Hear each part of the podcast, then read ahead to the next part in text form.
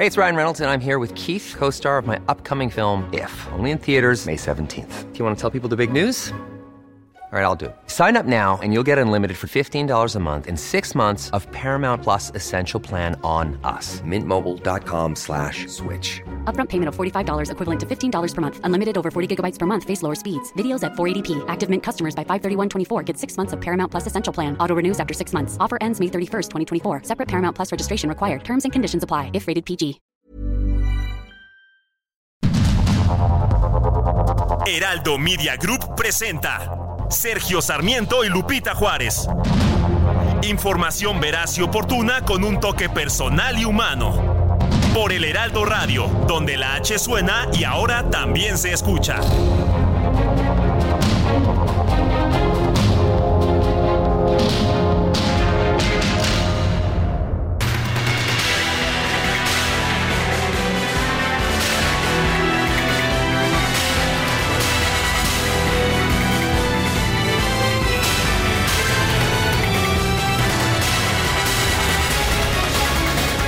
Son las 7 de la mañana con un minuto, 7 de la mañana con un minuto, pues de este lunes 18 de diciembre del 2023, una mañana fría. Estamos amaneciendo en estos momentos aquí en Benito Juárez con una temperatura de 6 grados, pero por lo menos ya puedo hablar más o menos, ¿verdad, Lupita? Te oyes muy bien, mi querido Sergio, ahora sí. Bueno, no sé si muy bien, pero bueno, No, ya está. Digo, de cómo estaba Se yo el te oye la voz pasado. así como de, de tenor. No, para, no, de barítono, de barítono. Bueno, pues ah, ya estamos aquí, ya estamos Guadalupe Juárez, ya la escuchó y un servidor Sergio Sarmiento, listos a darle toda la información que pudiera usted requerir, sí, claro. Para eso estamos fundamentalmente. También vamos a tratar de darle a usted el lado amable de la noticia, siempre y cuando la noticia lo permita. Aunque con las informaciones que hemos tenido este fin de semana, Guadalupe muy está difícil, muy difícil. difícil, sí. La situación muy grave, mi querido Sergio. Ayer tempranito nos enterábamos de esta tragedia ya en Salvatierra, en el estado de Guanajuato. Una posada a la que todo mundo, pues pensaríamos, tenemos derecho de ir, que los jóvenes tienen derecho a divertirse, pasarla bien, estar un rato disfrutando al final del año y terminó en una verdadera tragedia de horror, de terror. Grupos criminales entraron ahí, un comando armado y bueno, pues se rafagueó a quienes se encontraban en una hacienda disfrutando, pues no hacían otra cosa más que divertirse, Pasar- pasarla pasarla, bien, bien, un ratito y fueron 12 hasta el momento 12 personas muertas. sí. Es la información que se tiene y bueno, pues terrible lo que ha pasado en México en los últimos meses. Son las 7 con 2 minutos. Vamos, vamos a empezar con un resumen de la información más importante. El presidente López Obrador encabezó el viernes pasado el arranque de las operaciones del tren Maya. Abordó del primer convoy que realizó, abordó el primer convoy que realizó el recorrido de Campeche a Cancún. Junto al mandatario viajaron miembros de su gabinete invitados especiales, como el embajador de Estados Unidos Ken Salazar y los empresarios Carlos Lim y Francisco Cervantes del Consejo Coordinador Empresarial. ¿Para usted qué es este día, presidente? Pues es ir convirtiendo los sueños en realidad. Poco a poco. En el 2006, este, yo dije en la campaña que íbamos a hacer estos trenes. Pues es bastante satisfactorio, ¿no? La península es bellísima, es comunicar todas las antiguas ciudades mayas de la gran nación maya. Yo creo que eso es único, excepcional, y para eso se construyó este tren, porque son más de 20 zonas arqueológicas importantes. Bueno, pues ahí muy satisfecho el presidente López Obrador. Hubo quien criticó, por supuesto, pues lo que había ocurrido en los primeros recorridos de este tren, que por cierto, dijo el presidente, pues todavía no está terminado, ¿eh? Se va a terminar el mes de febrero, aunque ya está inaugurado, no está terminado. Bueno, igual que Dos Bocas, igual que ocurrió con el AIFA también, ¿no? Exactamente. Este. Bueno, pues así, así las obras de la 4T por lo pronto, el presidente muy contento, mucha gente también muy contenta, diciendo que va a ser un polo de desarrollo, que esto va a impulsar precisamente el desarrollo del sur del país. Y bueno, la precandidata presidencial de la Alianza Fuerza y Corazón por México, Xochitl Gálvez, aseguró que la construcción del tren Maya fue una mentira cara, ya que costó cuatro veces más de lo presupuestado originalmente nos prometió que no se tiraría un solo árbol en la construcción del tren Maya. Su promesa fue una mentira. Se tiraron casi 10 millones de árboles. El gobierno no escuchó ecologistas que pedían solo evaluar el impacto ambiental para evitar el daño al acuífero con pilotes de acero. Tampoco escuchó a ingenieros e ingenieras para desarrollar un proyecto ejecutivo y evitar la destrucción innecesaria de la selva. Tampoco escuchó arqueólogos, antropólogos y pueblos indígenas que advirtieron el daño al patrimonio cultural del pueblo maya. Nos prometieron que costaría 120 mil millones y esa fue otra mentira carísima, ya que costó cuatro veces más de lo que prometieron, demostrando así que la incapacidad también es corrupción. Iba a costar 120 mil millones de pesos y pues eh, al final 500 mil millones. Anda por ahí, la verdad es que no sabemos porque hay que acordarse además que el gobierno ha tomado la decisión de ocultar las cifras oficiales, eso es lo que estamos estimando en este momento, alrededor de 500 mil millones de pesos. A través de X, el presidente López Obrador aseguró que en el último tramo de su gobierno se están terminando distintas obras importantes, como el acueducto Agua Saludable para la Laguna y el tren del Istmo. Destacó que el 26 de diciembre comenzarán las operaciones de la nueva mexicana de aviación. Ahí, ahí sí ya hay, hay un, este, avión. un avión. Bueno, para una línea, un avión no está nada mal, ¿no? Bueno, bueno, y vámonos con otros temas. Este domingo el presidente López Obrador viajó a Nuevo León para inaugurar por segunda vez el acueducto del Cuchillo 2. En el evento destacó la habilidad del gobernador Samuel García para atraer la inversión extranjera.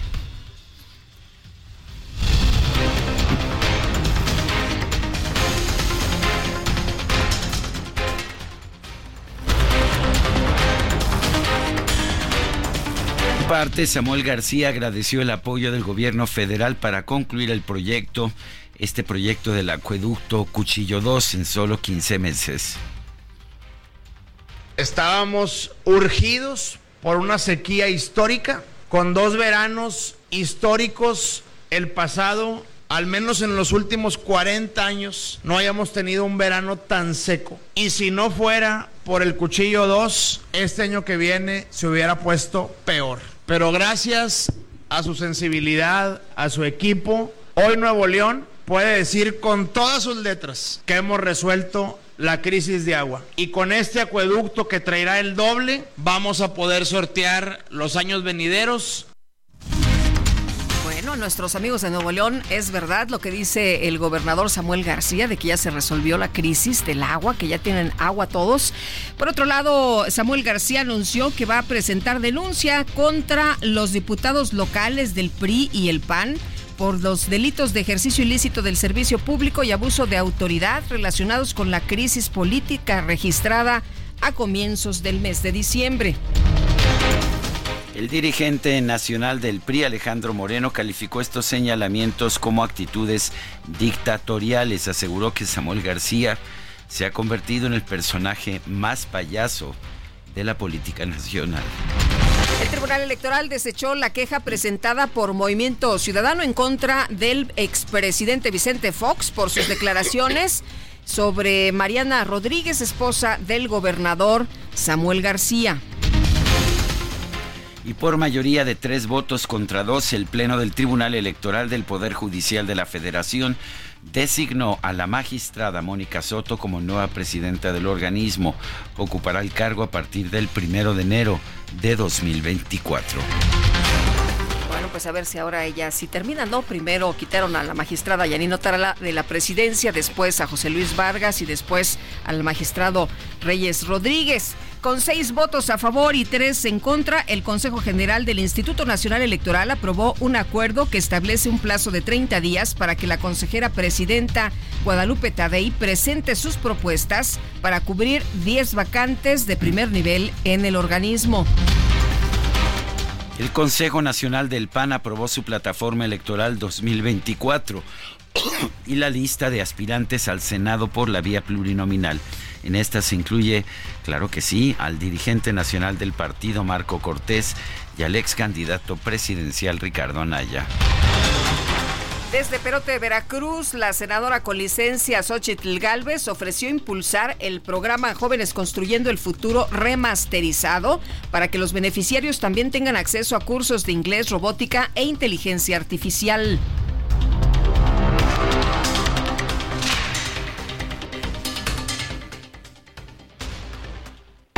Convencida que tenemos que seguir apoyando a los que menos tienen. Claro que sí, pero también a los que le trabajan, también a los que estudian, también tenemos que apoyar a la clase media. Necesitamos que todos los jóvenes puedan tener las mismas oportunidades. Para nosotros, los niños y jóvenes de este país salgan adelante es fundamental. Hay demasiado talento, necesitamos más universidades, más institutos tecnológicos. El programa Jóvenes Construyendo el Futuro es bueno, pero además de esa beca hay que darles inglés. Hay que darles habilidades digitales a los jóvenes. Hay que preparar a nuestros jóvenes. Por eso tenemos que apostarle a la educación. En un evento en la Ciudad de México, la precandidata presidencial de Morena, Claudia Sheinbaum, presentó a los integrantes de la coordinación de jóvenes por la transformación, quienes la acompañarán durante sus recorridos por el país. La transformación es de jóvenes o no es transformación. Este equipo de jóvenes que presentamos hoy son este equipo de precampaña que nos ayuda, pero no solo son estos 22 jóvenes más los representantes de jóvenes de los tres partidos, sino que lo que les pido primero es que no se sientan arriba de los demás, porque todos nos vemos como iguales, sino que ayuden a coordinar. La dirigencia de Morena en la Ciudad de México anunció que el diputado del Partido Verde, Javier López Casarín, cercano, por cierto, al ex canciller Marcelo Ebrard, será su candidato a la alcaldía de Álvaro Obregón. El gobierno capitalino anunció que ya prepara un estudio sobre los microsismos registrados recientemente en distintas alcaldías, particularmente en el sur poniente de la Ciudad de México, a fin de identificar cuáles son los generadores de estos movimientos telúricos. El juez sustituto de enjuiciamiento con sede en el reclusorio norte, José Rivas González, rechazó una solicitud del exdirector de Pemex, Emilio Lozoya, para que se le permita enfrentar en libertad el proceso en su contra por el caso Odebrecht. En Guanajuato, un grupo armado atacó a personas que se encontraban en una posada navideña en la ex hacienda San José del Carmen, en el municipio de Salvatierra. Las autoridades locales confirmaron un saldo de por lo menos 12 personas muertas. Y las autoridades de Guanajuato también reportaron un ataque armado en una barbería del municipio de Salamanca, el cual dejó cuatro muertos y tres heridos. En Zacatecas, la vocería de la Mesa Estatal de Construcción de la Paz informó que este sábado se registró un ataque contra elementos de seguridad en el municipio de Calera.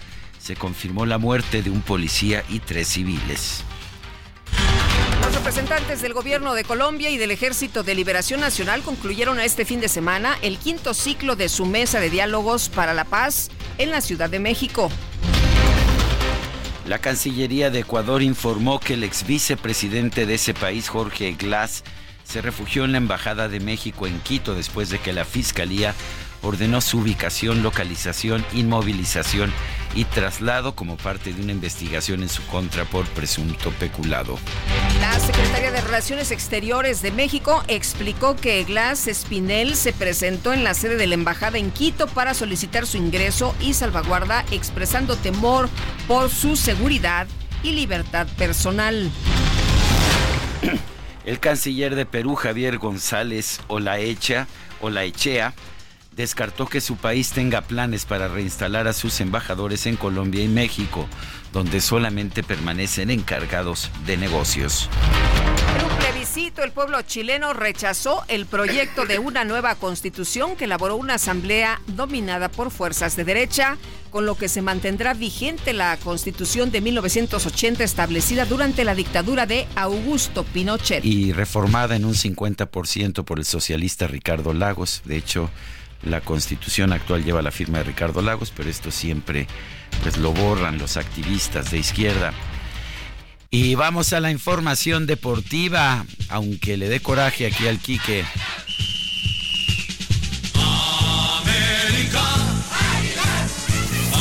Venga, venga, de ahí, ¿qué pasó? Pues que el América se proclamó campeón del torneo Apertura 2023 de la Liga MX tras derrotar a Tigres en tiempos extra por marcador global de 4 a 1. Bueno, la verdad es que fue, fue un juego que terminó, terminó empatado en tiempo reglamentario y después las expulsiones le hicieron daño a los Tigres que terminaron cayendo en tiempos extra por 4 a 1. Y bueno, pues felicidades a los americanistas. Muchos los odian, pero algunos los quieren. ¿Qué pasó, DJ Kike? ¿Cuál es tu posición? Es a ese americanista yo pensé que le había dolido, no. Celebró con razón, llegó con esos ojos. Ándale, aquí ya nos han salido ya muchos americanistas este, aquí en esta producción y vemos el día de hoy que muchos andan ya felices, ¿no? Celebrando. Bueno, y en la NFL, en la NFL. ¿Qué pasó en la NFL? Cleveland, ¿no? Se, Hijo, los cafés de se Cleveland. pusieron 20-17 sobre, sobre, híjole, Sergio, mi Pero querido además Sergio, un partido- Puedes salirte de esta cabida sobre los osos de Chicago. Un partido de verdad de, de rompecorazones, de rompecorazones. Ese fue ese partido. Ya nos platicará Julio Romero, quien, pues saben ustedes, es gran fan de los cafés de Cleveland y yo me llevo esta derrota conmigo en el corazón. Los osos de Chicago caen, caen este, pues después, después de haber ido ganando por 10 puntos. Son las 7 de la mañana con 16 minutos.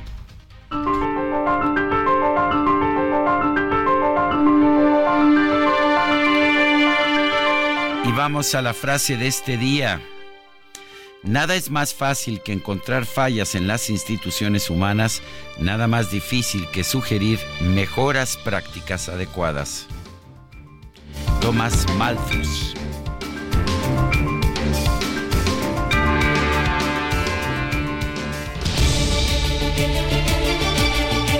Bueno, y vamos, vamos a las preguntas.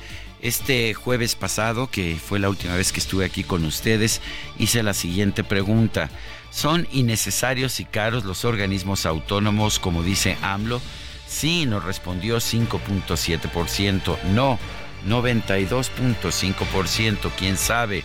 1.7%. Recibimos 6.683 participaciones. La que sigue, por favor. Claro que sí.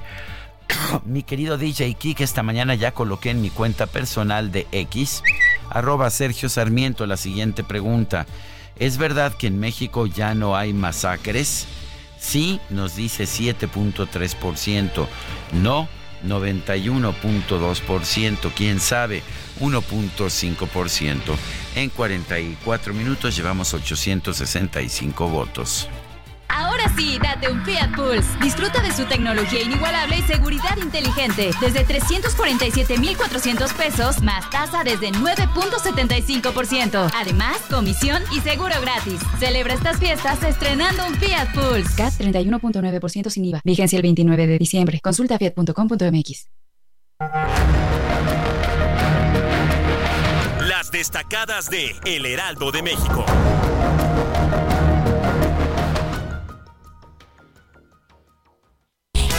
Tenía la nariz roja como la grana y de un brillo singular. Todos sus compañeros se reían sin parar y nuestro buen amigo no paraba de llorar. Pero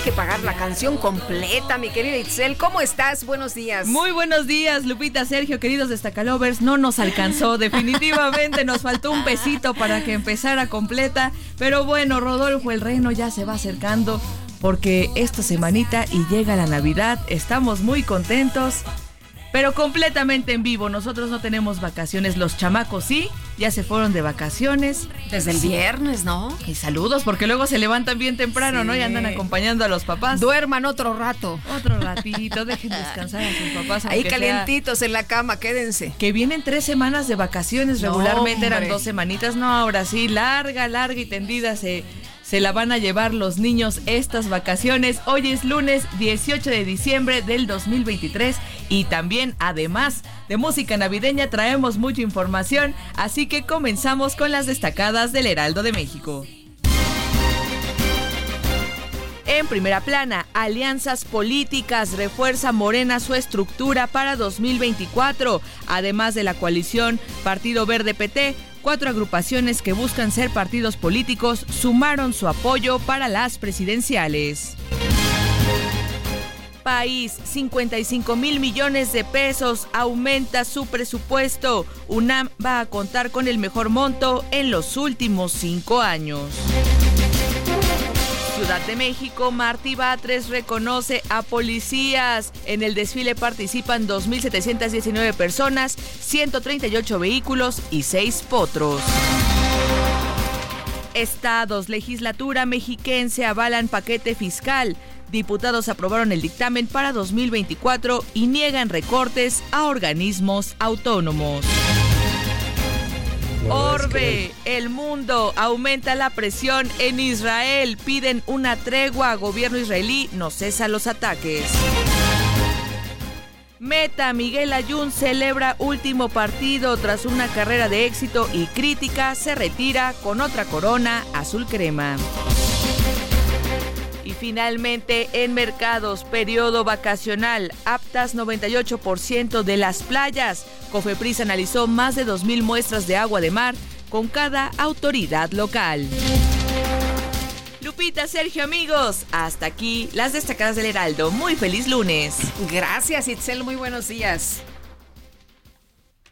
Party girls, don't get hurt, can't feel anything. When will I learn? I push it down, push it down. I'm the one for a good time call, phone's blowing up. Ring on my doorbell, I feel the love, I feel the love.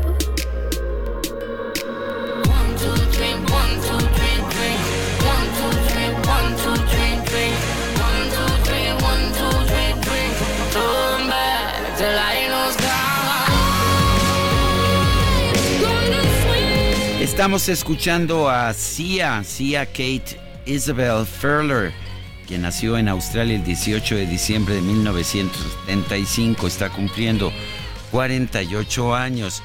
Vamos a estarla escuchando. Yo no la conozco, o sea que no esperen muchos comentarios de mi parte, pero pues generó entusiasmo entre la muchachada. Angelina, Angelina te va a ayudar. Angelina me va a ayudar. sí, bueno, sí. Angelina, Con tú nos das información. información para que pueda yo comentar sobre CIA. Sé que estamos empezando con esta que se llama Chandelier, Candelabro. Y bueno, pues vamos a estar festejando el cumpleaños. Y los fanáticos de Alejandro Sanz, pues me sorprendió ni un solo voto. Nos dejaron el corazón partido. Así es. Así.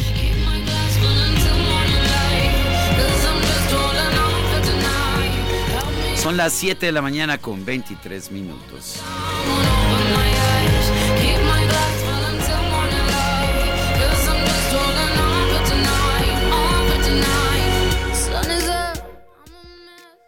Redefinimos tu concepto de una Sub Infinity QX60 con 36 meses sin intereses o bono de hasta 130 mil. Infinity Black por 5 años, mantenimiento por 3 años, más In Touch Service por un año. Descúbrelo en Infinity Polanco, Calzada General Mariano Escobedo 476, Anzures. Teléfono 5590 357748. Válido del 1 de diciembre de 2023 al 2 de enero de 2024. Car promedio del 10.5% sin IVA para fines informativos. Consulta www.infinity.mx diagonal promociones.html. Son las 7 de la mañana con 24 minutos. Les recuerdo, nuestro número de WhatsApp es el 55 2010 96 47. 55 2010 96 47. En X, antes Twitter, arroba Sergio y Lupita. Le recomiendo también arroba Heraldo de México. Nosotros vamos a una pausa y regresamos.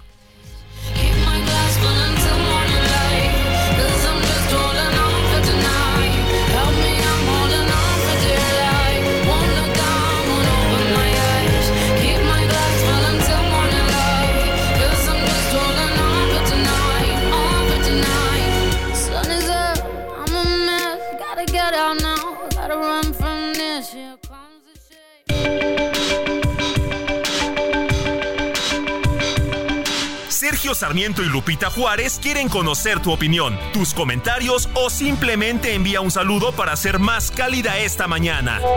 Envía tus mensajes al WhatsApp 55 20 10 96 47.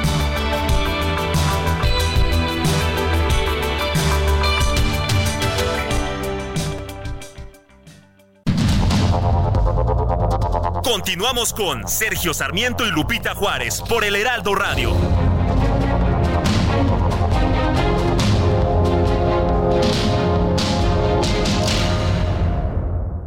Up with it, girl. Rock with it, girl. Show them it, girl. With a bang bang. Bounce with it, girl. Dance with it, girl. Get with it, girl. With a bang bang. Come on, come on, turn the radio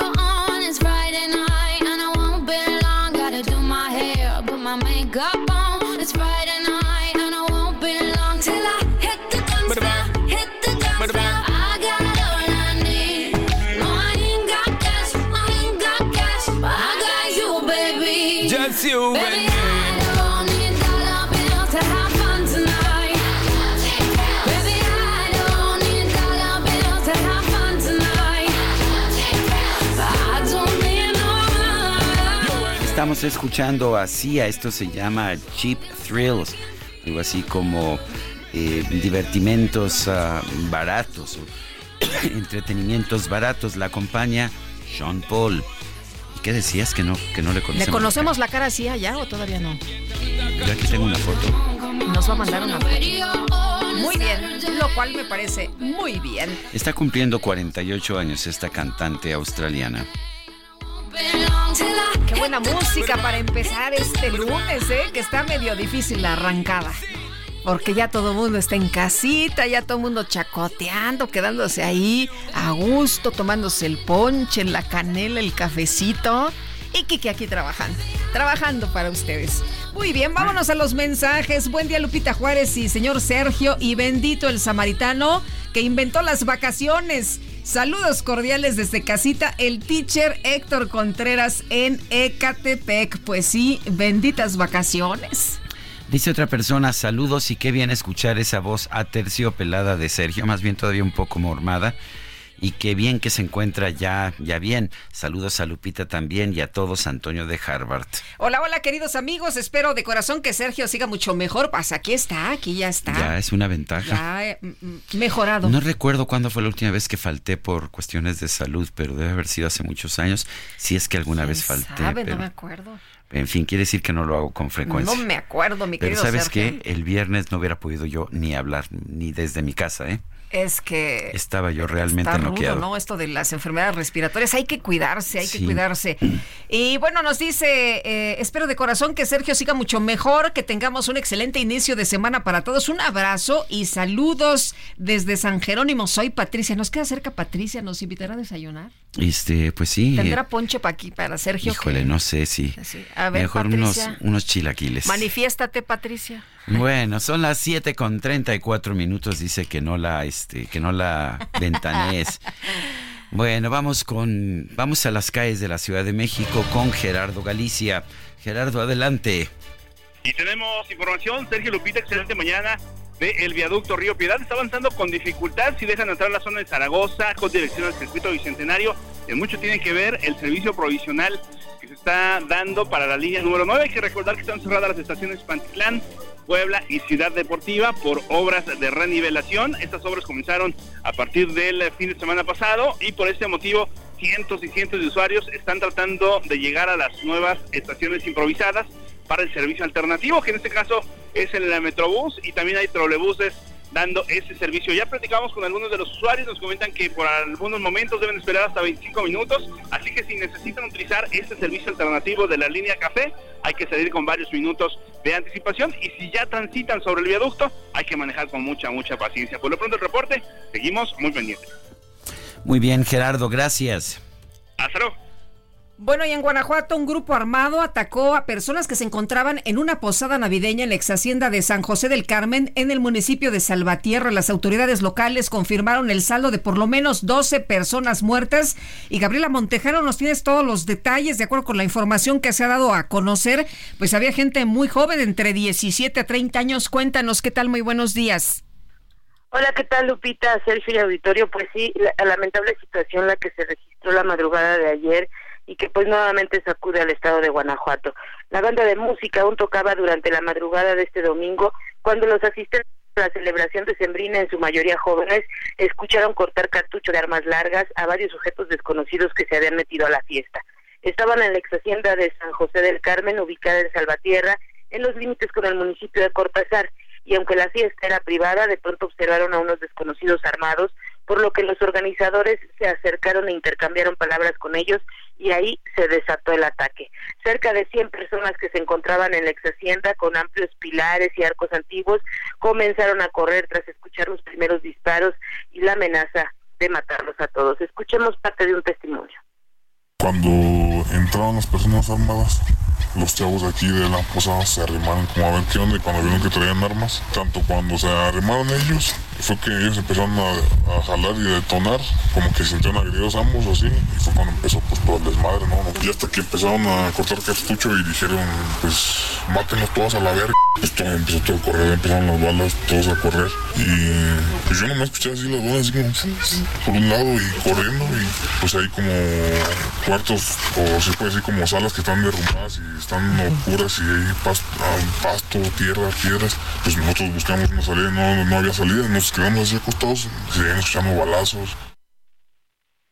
Los músicos dejaron de tocar para resguardarse. Tres de ellos resultaron lesionados por los impactos de bala y uno de ellos, quizá la víctima de mayor edad y que era parte del staff de la banda Dinastía Cornejo, murió en el lugar. Entre las salas derrumbadas, oscuras, con pasto, la gente se resguardó mientras se seguían escuchando balazos. Otros comenzaron a buscar la salida, pero los sujetos evitaron que algunos escaparan y les dispararan. Antes de irse, los agresores le prendieron fuego a dos camionetas, dos motocicletas, una van y un camión de caja cerrada perteneciente justamente al grupo musical. Tras la masacre, los sobrevivientes marcaron al 911, al servicio de emergencias, en donde la burocracia llevó a las ambulancias que llegaron una hora y media después. Los heridos y sus acompañantes comenzaron a moverse y a trasladarse en vehículos particulares a diferentes hospitales y clínicas de la zona. Cuando arribaron los policías, dicen los testigos, llegaron a estacionar las patrullas, mientras que los heridos se movilizaban y se apoyaban unos con otros. Un joven herido se fue en su auto rumbo al hospital y falleció a la altura de la colonia Hacienda. Ya no logró llegar al hospital. Alrededor de las dos de la tarde, el secretario de Gobierno Jesús Oviedo pues eh, se dirigió al municipio de Salvatierra para reunirse con el presidente municipal, quien bueno, pues ayer quedó evidenciado que incluso desconocía, ya eran mm, después de las cuatro de la tarde y él desconocía todavía el saldo eh, definitivo de los de los muertos hasta ese momento. Vamos a escuchar parte de lo que dijo el alcalde. Bueno, el, el presidente municipal Germán Cervantes dijo que tenía 11 fallecidos y 12 lesionados. Ahí mismo los reporteros le confirmaron que ya la fiscalía había mandado por, eh, por la red social X, pues que ya eran 12 los fallecidos y bueno, pues esto fue lo que dijo ayer nada más para pues eh, señalar que está Salvatierra de luto y que son gente buena. Él dijo que conocía a los jóvenes que, que estaban en esta fiesta y que son gente buena. El reporte a detalle, Lupita, confirmado es que 12 personas sin vida, 10 hombres y 2 mujeres, 11 personas lesionadas, 7 hombres y 4 mujeres. Eran jóvenes conocidos, amigos que estaban celebrando y pues les tocó vivir esta masacre masacre en el estado de Guanajuato. Este es mi reporte, Lupita, desde Guanajuato. Eh, Gaby, hace unas semanas eh, también fueron secuestrados, asesinados, hasta donde se sabe, seis jóvenes allá en eh, Celaya. El presidente dijo que pues había sido por un tema de, de, drogas. El presidente ha dicho que ya no hay masacres y lo que estamos viendo es que pues hay mucha violencia todavía en el país, en el estado de Guanajuato, de no creerse, ¿no? Que, que unos jóvenes que lo único que estaban haciendo era divertirse y disfrutar una posada, pues eh, vivieron un infierno, terminaron viviendo una pesadilla. Así es, es, es muy doloroso incluso tener que reportar este tipo de situaciones desde acá, porque a veces las autoridades, Lupita, pues terminan diciendo o criminalizando a las víctimas, diciendo que estaban involucrados con el crimen organizado.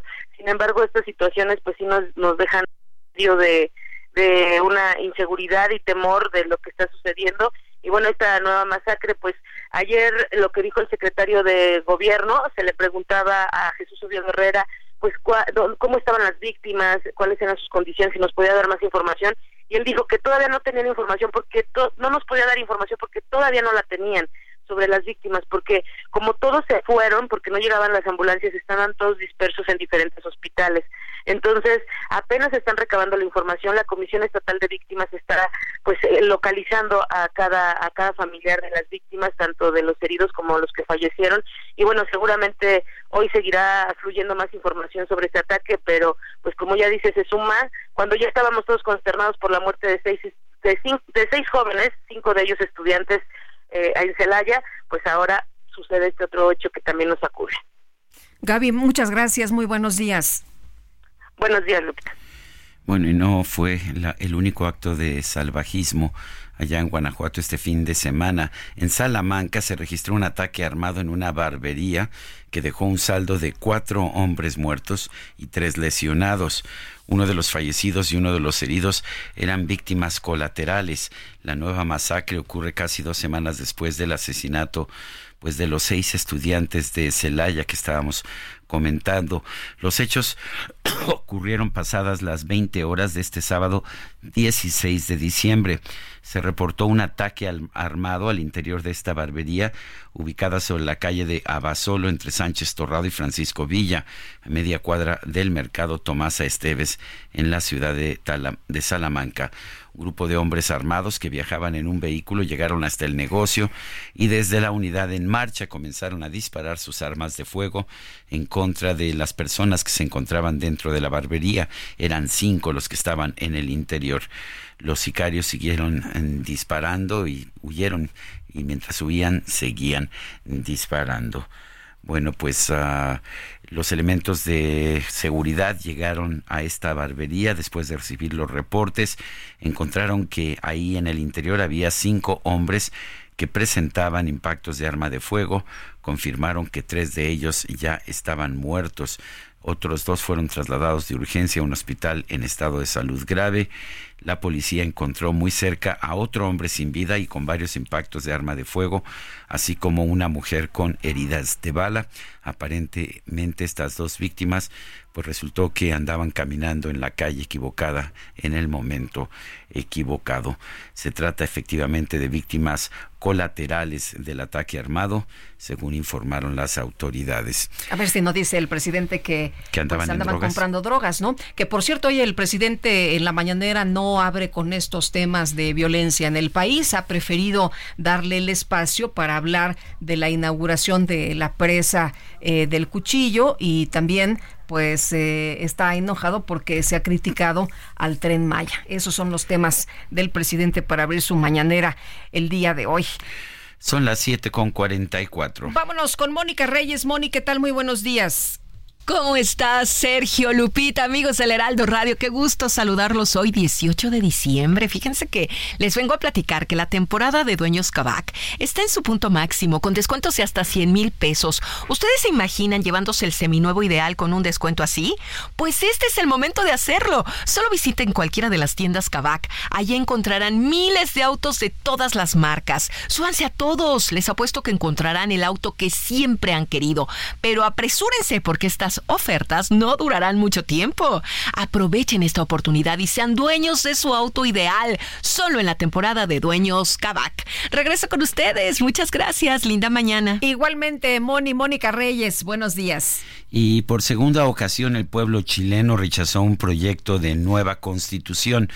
La primera vez rechazó una propuesta de la extrema izquierda, ahora rechaza la propuesta de una asamblea dominada por fuerzas de derecha. Stephanie Enaro es experta en temas de geopolítica, columnista también, y la tenemos en la línea telefónica. Stephanie, ¿cómo estás? Buenos días. Hola, ¿qué tal? Sergio Lupita, muy buenos días. Pues aquí observando lo que pasa en Chile y pensando en el presidente Gabriel Boric, quien sin duda va a poder respirar después de mucho tiempo.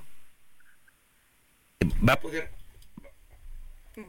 va a poder respirar porque porque era una constitución de extrema derecha porque él él insistió de hecho en, en volver a sacar el tema. Claro que no sabía que iba a perder las uh, elecciones parlamentarias en el en el camino. Así es eh, Sergio. Lo que dice Stephanie nos escuchas a ver perdimos a Stephanie Enaro. Vamos a tratar de recuperar uh, la llamada. Eh, Gabriel Boric fue, estuvo, o fue uno de los personajes detrás de que se redactara una nueva constitución. Recordemos que la actual constitución es de 1980 originalmente, pero fue modificada en alrededor de un 50% de su articulado en el gobierno del presidente socialista de Ricardo Lagos. La constitución lleva la firma de Ricardo Lagos, pero siempre le han adjudicado la idea de que es una constitución pinochetista. Y bueno, yo no sé si lo es, lo que sí sé es que fue la constitución que permitió el milagro chileno que hemos visto desde allá, desde los años 80. Pero ya está Stephanie Enaro. Nos dices que el presidente Boric pues respiró con alivio, eh, considerando que es que ahora esta constitución ya no era la de izquierda que él había promovido, sino una que venía de la derecha. Así, así es, Sergio. Y creo que él puede respirar porque él ha quedado sumamente desgastado por tener que enfrentarse a este proceso. Tiene solamente un 33% de aprobación y con esto de alguna manera le llegan más preguntas que respuestas, porque si bien ya no tiene las manos atadas al referéndum, se cierra un proceso doloroso de cuatro años que se pensaba que iba a aliviar un malestar social y que ahora los deja exactamente en el mismo punto porque esta nueva constitución de alguna manera era el remedio al estallido social del 2019 en donde los estudiantes se manifestaron por el alza de precios en el metro de Santiago, pero al final resultó que la población estaba inconforme con el estilo de vida chileno, con el alto costo de la vida, de las medicinas y también con una población en donde la mayoría está endeudada por eh, cuestiones hipotecarias. Stephanie, entonces, ¿va a mantenerse la constitución de 1980 o crees que haya nuevos intentos de hacer modificaciones? Por lo menos eh, mientras Gabriel Boric sea presidente ya no habrá más intentos. Creo que los chilenos se quedaron con las ganas de enterrar a Pinochet, de alguna manera así lo veían como esta catarsis. Y hay que recordar la importancia que ha tenido la constitución chilena en el éxito de ese país, porque ha mantenido al Banco Central afuera de las presiones políticas, le ha dado su independencia y esto ha ayudado a Chile a reducir la inflación, a recombatir la pobreza y también pues de Pinochet ya no queda tanto porque se ha modificado un poco más de 180 veces desde la época de Pinochet y ya solamente un tercio del texto de la Carta Magna pertenece a esa época y ya ni siquiera se encuentra la firma de Augusto Pinochet. Eh, lo que estaba yo diciendo, en realidad eh, se modificó en un 50% la constitución durante el gobierno de Ricardo Lagos y la firma es de Ricardo Lagos, ¿no? Es, es, es, la constitución de Ricardo Lagos. Pero han utilizado políticamente esta afirmación de que es la constitución de Pinochet. Así es, Sergio, y eso nos habla de una población que se encuentra dividida, que en lugar de enfocarse en cuestiones de políticas públicas para una nueva Carta Magna, se estaba enfocando en cuestiones políticas y que hoy se encuentra de regreso en el puerto de inicio. Veremos qué ocurre con el resto de la administración de Gabriel Boric, pero sin duda este es un mensaje eh, de pues de estabilidad para el resto del continente porque hay que reconocerle a los chilenos que todo esto se decidió por la vía democrática, que fue estable, que no hubo altas, tasas de violencia y que definitivamente hay que tomar nota. Bueno, pues yo quiero agradecerte, Stephanie, el haber conversado con nosotros esta mañana y estaremos al pendiente. Me parece que es un tema importante el de la Constitución chilena. Por lo pronto se queda la que está. Así es, hasta que Boric sea presidente. Sergio, muchas gracias eh, por este espacio. Un saludo para ti, para Lupita y que tengan un excelente semana. Muchas gracias, muchas felicidades, Stephanie. Bueno, y vamos a pasar a otros eh, temas. Fíjese usted que, de acuerdo con la información que se dio a conocer ayer por la tarde, la Cancillería de Ecuador informó que el ex vicepresidente del país, Jorge Glass, se encuentra en la sede en Quito de la Embajada de México después que el sábado la Fiscalía General del Estado ordenó su ubicación, localización, inmovilización y traslado dentro de una investigación por presunto peculado. Así que, pues, eh, prefirió, prefirió eh, presentarse el ex vicepresidente de Ecuador en la Embajada Mexicana. Son las 7 de la mañana con 51 minutos. Allá en, en Sudamérica se registró un temporal muy fuerte que afectó, que afectó fuertemente a Argentina y a Uruguay. Hay 14 muertos en Argentina y 2 en Uruguay. Es un, pues un temporal con lluvias y vientos de más de 150 kilómetros por hora. Esto ha generado destrozos, según han, han declarado las autoridades tanto de Argentina como de Uruguay. El presidente argentino Javier Milei viajó a Bahía Blanca el domingo una ciudad portuaria que está a 800 kilómetros al suroeste de Buenos Aires. Ahí murieron 13 personas, entre ellas un niño, cuando se colapsó el techo de un club durante la tempestad el sábado pasado. Otras 14 personas resultaron gravemente heridas, según la municipalidad. Las víctimas fueron, eh, pues, eh, fueron sorprendidas por esta tormenta cuando se disputaba una competencia de patín en el club Vallense del Norte, el mismo ahí mismo donde se formó el exastro mundial de baloncesto Manuel Ginóbili. Eh, que la gente no circule, seguimos en estado de emergencia. Eso es lo que señaló el alcalde de Bahía Blanco a los vecinos. El municipio se quedó sin luz y sufrió destrozos generalizados por vientos que según las autoridades superaron los 150 kilómetros por hora.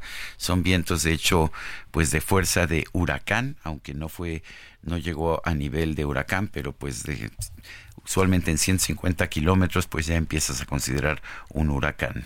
Bueno, sí estuvieron las imágenes durísimas y lo que vivió la gente tremendo, sin duda alguna, en eh, Argentina y Uruguay. Y bueno, vamos a, a, otras, a otras informaciones. Vamos con teníamos un reportero, se nos cayó la, la, comunicación. Bueno, vamos a tratar de restablecer el contacto en unos momentos más. Ya lo recuperamos. Alan Rodríguez, cuéntanos dónde andas. Buenos días. Lupita, amigos, muy buenos días. Calzada San Antonio Abad presenta buen avance para todas las personas que dejan atrás la zona de viaducto y avanzan con rumbo hacia el centro histórico de la Ciudad de México. En el sentido contrario, para aquellas personas que salen del centro de la Ciudad de México con rumbo hacia la zona sur encontrarán ligera carga únicamente cruzando la zona de viaducto. Posteriormente el avance se vuelve constante hasta el cruce con Churubusco. Tómelo en consideración, es el reporte que tenemos esta mañana. Dan, muchas gracias, buen día.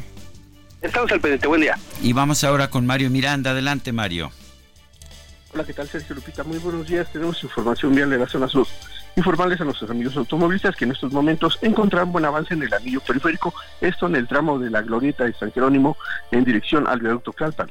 En el sentido opuesto del periférico, en dirección al norte, encontraremos carga vehicular de insurgentes a Barranca del Muerto. Calzada de Miramontes con tránsito lento en ambos sentidos, de Tasqueña a Cafetales. Calzada del Hueso con carga vehicular en ambos sentidos de Miramontes a Calzada de Calpan.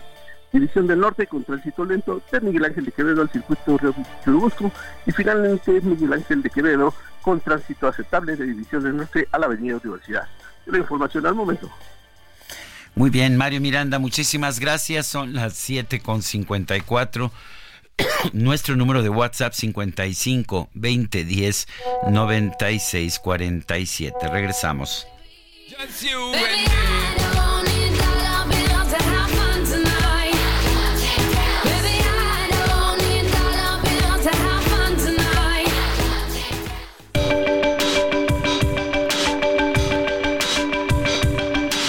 Sergio Sarmiento y Lupita Juárez quieren conocer tu opinión, tus comentarios o simplemente envía un saludo para ser más cálida esta mañana. Envía tus mensajes al WhatsApp 55 20 10 96 47.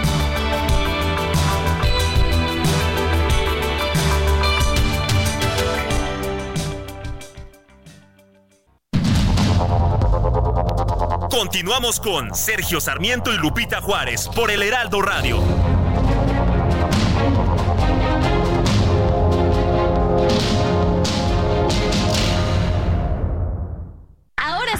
Un Fiat Pulse. Disfruta de su tecnología inigualable y seguridad inteligente. Desde 347,400 pesos, más tasa desde 9.75%. Además, comisión y seguro gratis. Celebra estas fiestas estrenando un Fiat Pulse. CAT 31.9% sin IVA. Vigencia el 29 de diciembre. Consulta fiat.com.mx. Shine bright like a diamond. Shine bright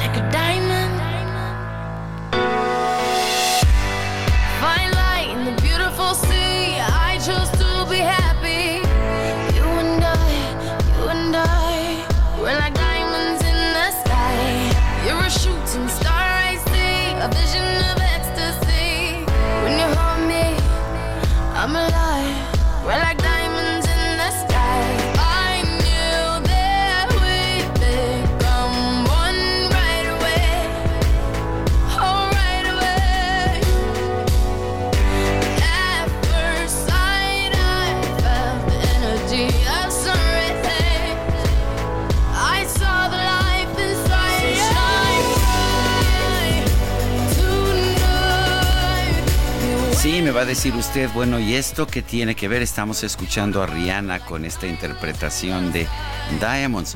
Bueno, la compositora de la canción es Sia, esta joven, bueno, esta, esta mujer que está cumpliendo 48 años el día de hoy que estamos festejando. Sia. Y sí, ella es la compositora de Diamonds. No lo sabía yo, Guadalupe. ¿Qué te parece? Es fantástica esta eh, mujer que es compositora, productora, cantante, en fin. Y bueno, que la estamos disfrutando gracias a Angelina que ganó la votación del día de ayer, que estuvo duro, eh, estuvo, estuvo reñido. Y vámonos a los mensajes, estimado dúo dinámico. Muy buenos días y felicidades por el esfuerzo para ustedes y todo el equipo. Estas inauguraciones al vapor me recuerdan a las épocas de José López Portillo. Pura foto, mucho ruido y puro fraude. Qué bárbaros los de la 4T. Es cierto, no son iguales. Claro que no son peores. Es lo que nos dice el Andrew Bananas. Bueno, dice otra persona, buen inicio de semana, Sergio Lupita. Polémica en la inauguración del capricho del tren Maya, con más de nueve horas el recorrido, más retrasos. Cuando el autobús que es más barato, el pasaje hace menos de siete horas. Además, el tren ya comenzó a atropellar a la fauna y los pilotes de acero comenzando el proceso de oxidación en cenotes. Soy José Ricardo García Camarena del Estado de México. ¿Hasta cuándo, Sergio Lupita? ¿Hasta cuándo tenemos que soportar esta desatada y terrible ola de violencia que azota toda nuestra patria? Se encuentra secuestrada por este gobierno indolente y enfermo de poder en contubernio con todas las bandas criminales del país. Ya es hora de que levantemos la voz, como en aquella célebre, inolvidable y numerosa marcha que organizó México Unido contra la delincuencia, cuando este intento de presidente fue jefe de gobierno de la Ciudad de México. Ya basta, por favor, nuestro México se desangra. Saludos, José Juan que nos dice que pues tenemos un excelente programa. Muchas gracias, don José Juan. Son las 8 con 4 minutos y vámonos al clima. El pronóstico del tiempo con Sergio Sarmiento y Lupita Juárez.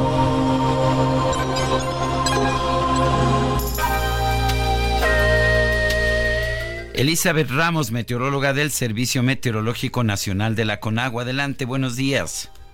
Gracias, Sergio, Lupita, amable auditorio, muy buenos días a todos y excelente inicio de semana. Pues les comento que la masa de aire frío asociada al frente número 17 mantendrá el ambiente matutino y nocturno frío a muy frío sobre el noroeste, norte, noreste y centro del territorio nacional, con ambiente gélido en sierras de Chihuahua y Durango. Asimismo, se prevé viento de componente norte con rachas de 70 a 90 kilómetros por hora en el istmo y golfo de Tehuantepec. Por su parte, el ingreso de humedad de ambos litorales originará lluvias y chubascos dispersos en entidades del noroeste, oriente, sur y sureste del país. Finalmente, para la Ciudad de México, se pronostica cielo despejado a medio nublado, una temperatura máxima de 20 a 22 grados con ambiente templado y viento de dirección variable con rachas de hasta 35 kilómetros por hora. Por la noche el ambiente volverá a ser frío a muy frío, con temperaturas mínimas de la mañana del martes que bajarán hasta los 4 y 6 grados Celsius. Así que les recomendamos mantenerse bien abrigados. Este es el pronóstico. Regresamos con ustedes, Sergio Lupita. Gracias, Elizabeth Ramos. Buenos días. Buenos días. Y este domingo el presidente López Obrador viajó a Nuevo León para inaugurar por segunda ocasión el acueducto El Cuchillo 2. Y Juan Teniente, nos tienes todos los detalles. Adelante, buenos días. ¿Qué tal, Sergio Lupita? Muy buenos días. Les saludo con gusto desde Monterrey. Pues este fin de semana el presidente de la República, Andrés Manuel López Obrador, y, y el gobernador Samuel García eh, inauguraron nuevamente el acueducto El Cuchillo 2. Esto para que nos traigan los regiomontanos 5 mil litros por segundo adicionales a los que ya eh, pues llegan a nuestros domicilios. Según el gobernador, con esto eh, fortalece las inversiones para llevar también agua a las empresas que se van a instalar como Tesla y otras más que ha estado gestionando en otros continentes y por parte del presidente Andrés Manuel López Obrador.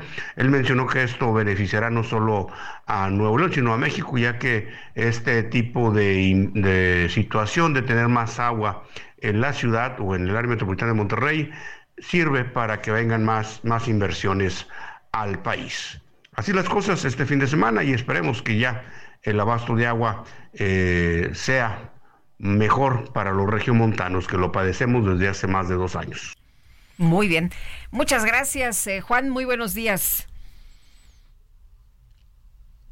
Bueno, pues es uh, Juan Teniente. Y nosotros vamos con el Químico Guerra. Adelante, Químico. El Químico Guerra. Con Sergio Sarmiento y Lupita Juárez. Químico Guerra, ¿qué nos tienes esta mañana? Adelante.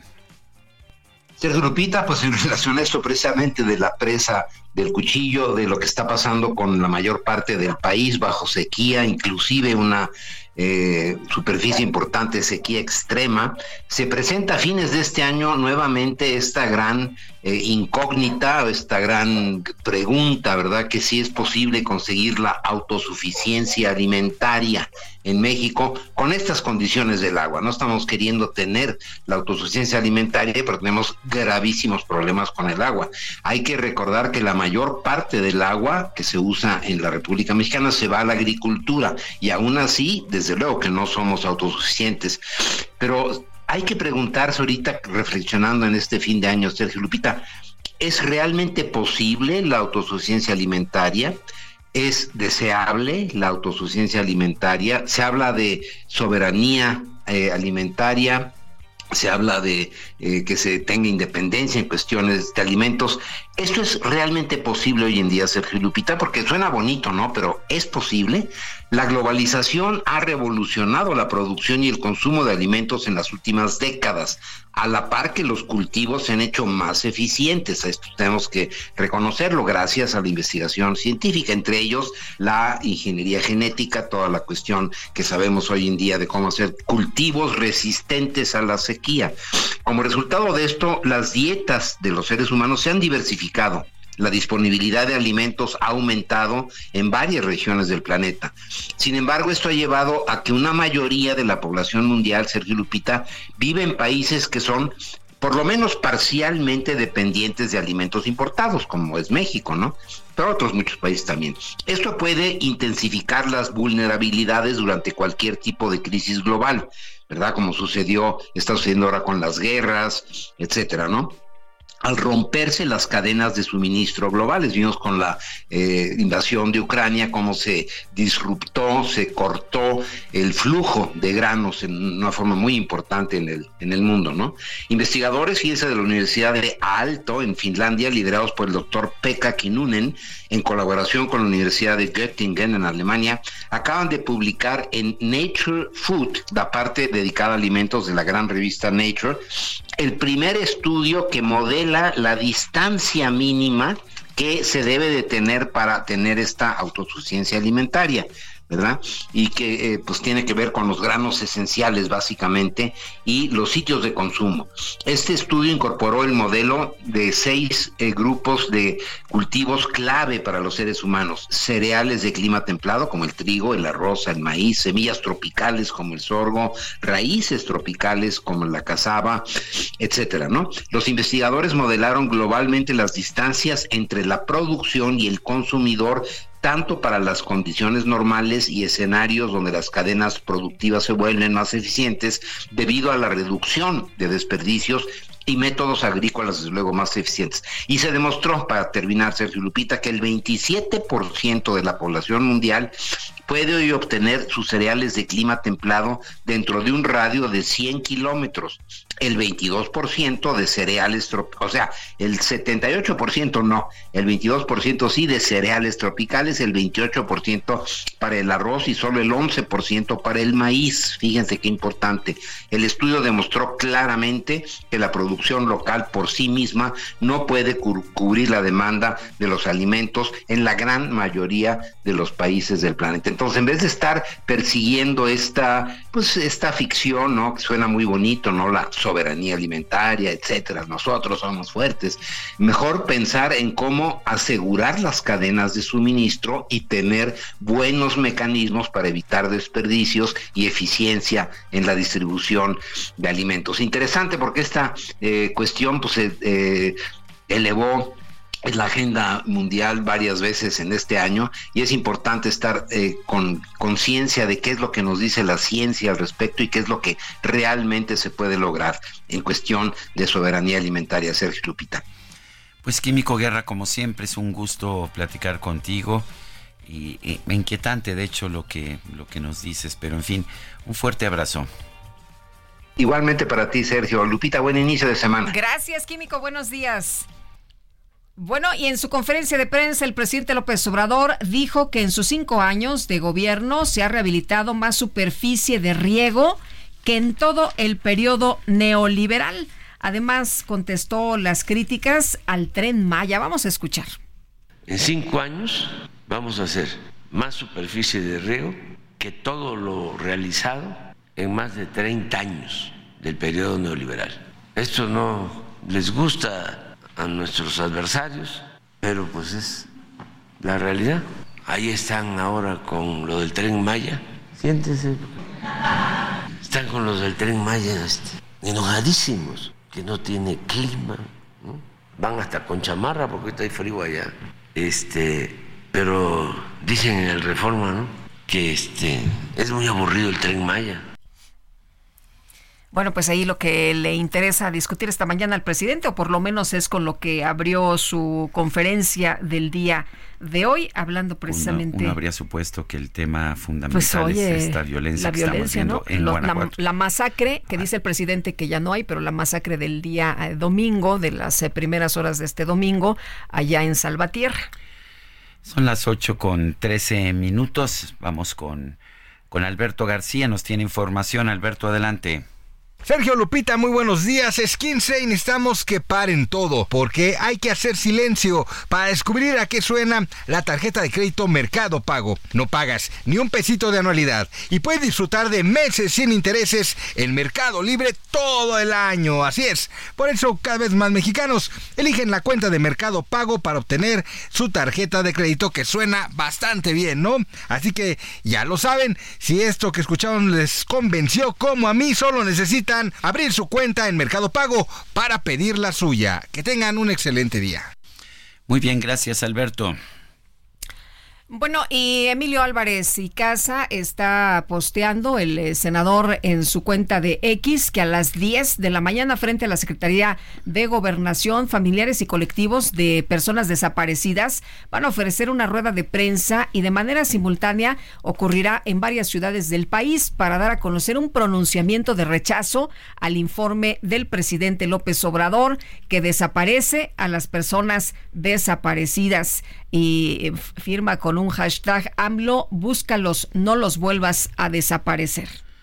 Bueno, y vamos a las calles de la Ciudad de México. Mario Miranda, adelante. Hola, ¿qué tal? Sergio Lupita, muy buenos días. Informarles que aproximadamente a las 5 de la mañana se registró un fuerte accidente entre dos vehículos pesados, dos trailers de carga, esto a la altura del kilómetro 7 del circuito exterior mexiquense en el municipio de Huehuetocan, esto en dirección a Querétaro. Del accidente que se registraron varias personas lesionadas y al menos se habla de seis personas fallecidas en el lugar. Ya se encuentran equipos de emergencia laborando como protección civil, bomberos y policías del Estado de México. Personal de la Fiscalía del Estado de México realiza también el peritaje para posteriormente levantar el cuerpo de las personas fallecidas. Como les comento, hasta el momento se habla de seis personas fa- fallecidas y al menos son unas 10 personas que se encuentran lesionadas que ya fueron trasladadas a varios hospitales del Estado de México. Por ese motivo se encuentra cerrado el circuito exterior mexiquense en dirección a Querétaro. La alternativa vial sería la carretera federal México-Querétaro. Esperemos que ya en un momento se arregle la circulación. Todavía continúan aquí los labores de equipos de emergencia. El accidente se registró a la, aproximadamente a las 5 de la mañana. Esa información vial al momento. Mario Miranda, muchas gracias. Tenemos buenos días. La precandidata única de la Alianza Juntos Hacemos Historia, Clara Brugada, presentó el denominado Consejo Asesor Programático que se va a encargar de rescatar y de construir el programa de gobierno de la Administración 2024-2030. Y Sebastián Ramírez, presidente Morena en la Ciudad de México, gracias por tomar nuestra llamada. Muy buenos días. Hola, buenos días, Lupita, ¿cómo están, Sergio? Saludos a todos su auditorio. Oye, Sebastián, primero, pues eh, la lista es interesante de quienes van a integrar este, este consejo. Están eh, por ahí, bueno, están científicos, están políticos también, pero bueno, pues eh, gente que eh, la, ciudadanía ubica muy bien debido al trabajo que han hecho. Cuéntanos. Sí, estamos la verdad muy contentos. Yo creo que fue un, un acierto de, nuestra precandidata Clara. Ella lo que ha planteado es que pues la doctora Sheinbaum pues ya construyó y dio avances muy importantes en, en la Ciudad de México. Las encuestas lo reconocen en materia de seguridad, de movilidad, etcétera. Pero ustedes saben que esta ciudad siempre nos presenta gigantes retos, siempre cambia, ¿no? Entonces, Clara lo que se ha propuesto es presentarle a los capitalinos el mejor programa de gobierno. ¿Y eso cómo se hace? Con las mejores cabezas de esta ciudad. Entonces, eh, pues buscó a activistas, a académicos, a gente de la sociedad civil que ha pensado, que ha reflexionado temas de nuestra ciudad y que nos van a ayudar a, a través de foros, de mesas de discusión, de debate, en donde vamos a sumar a muchos más a pues a, a construir este programa para que pues, para que podamos continuar con las transformaciones de la ciudad y Eh, Sebastián, Sebastián. parece que se nos perdió, se nos perdió la llamada. Bueno, están tratando de recuperar esa llamada. Mientras tanto, déjeme informarle que eh, se dieron a conocer los resultados de las elecciones que se llevaron a cabo en Egipto. El presidente de Egipto, Abdel Fattah al-Sisi, ganó, no sorprende a nadie, se ha convertido poco a poco en un dictador, las elecciones presidenciales con el 89.6% de los votos, es lo que anunció este lunes la Autoridad Electoral Nacional de Egipto. Sebastián, ya te recuperamos, se nos cortó la comunicación, pero nos hablabas precisamente de quienes integran este consejo. Sí, les decía que son las mejores cabezas de la ciudad, porque queremos presentarle el mejor programa de gobierno a los capitalinos, ¿no? Entonces, eh, pues nuestro interés es continuar con lo, con lo que se ha hecho en la transformación con la doctora Sheinbaum. Hay avances importantísimos, como es en el tema de la seguridad, eh, como es las inversiones en infraestructura, en materia de movilidad, y pues enfrentar los nuevos retos de la ciudad y para eso tenemos eh, pues yo creo que las mejores cabezas de la ciudad para que la gente eh, lo tenga información.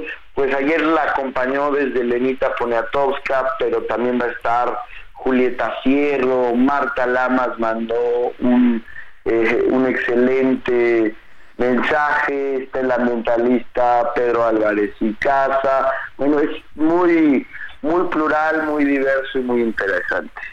El, ¿Cuándo van a presentar su propuesta, esta propuesta de gobierno? ¿Hay, un, ¿Hay alguna fecha específica?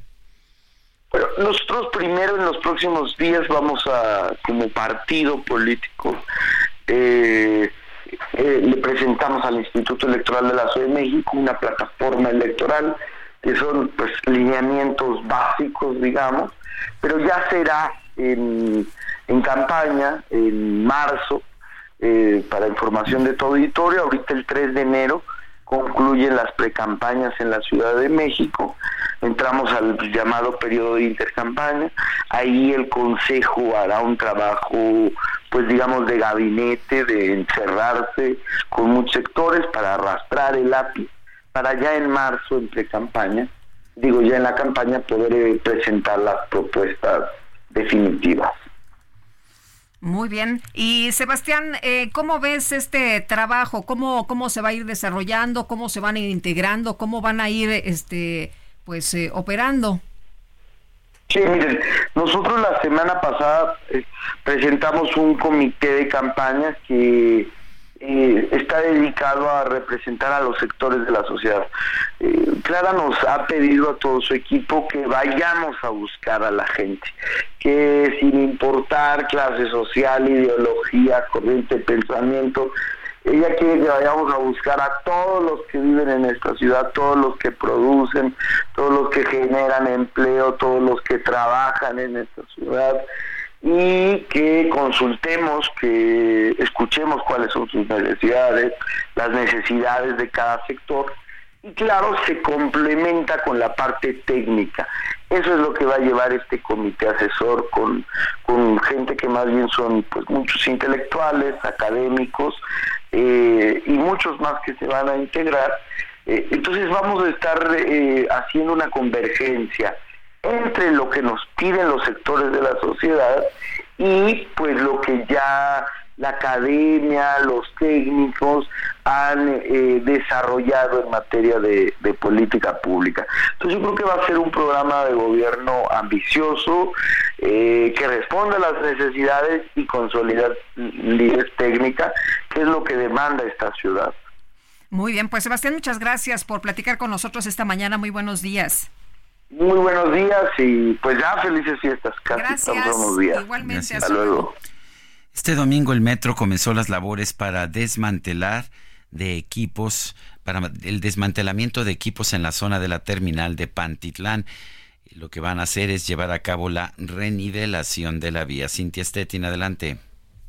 Muy buenos días, Sergio Lupita. Buenos días al auditorio. Pues al concluir la jornada de este sábado, el metro inició las labores para el desmantelamiento de equipos en la zona de la terminal Pantitlán, donde se llevará a cabo la renivelación de la vía.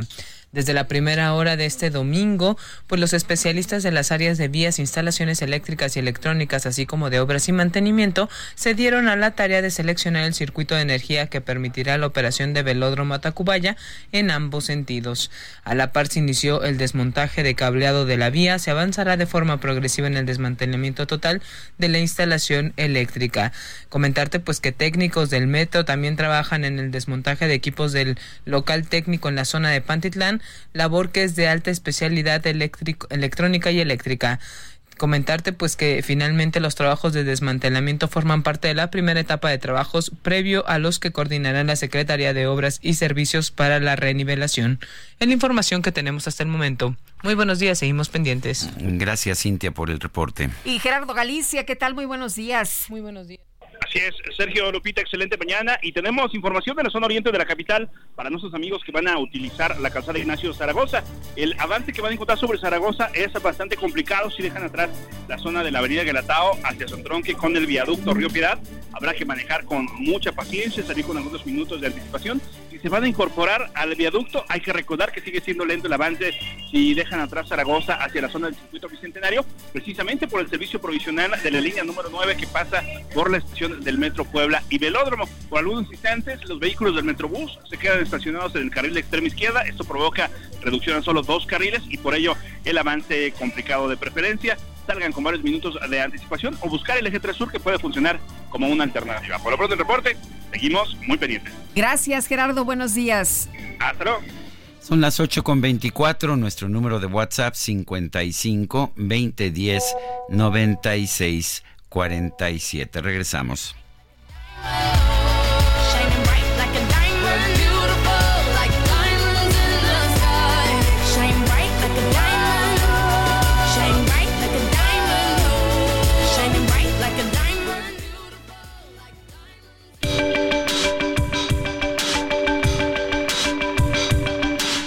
Sarmiento y Lupita Juárez quieren conocer tu opinión, tus comentarios o simplemente envía un saludo para hacer más cálida esta mañana.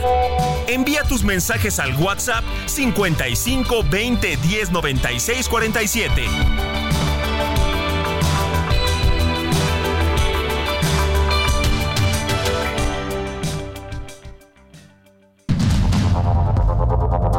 Continuamos con Sergio Sarmiento y Lupita Juárez por el Heraldo Radio.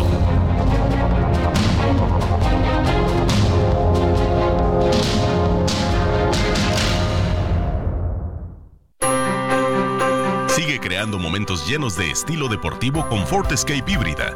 Estrena a 24 meses.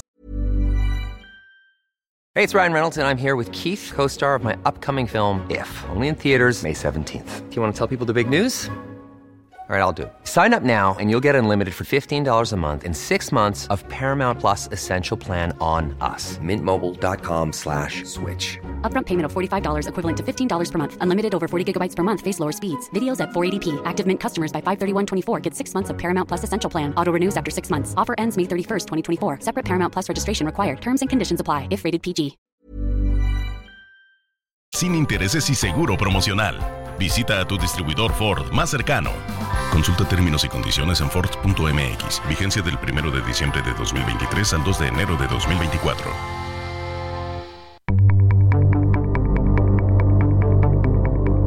Jaque Mate con Sergio Sarmiento.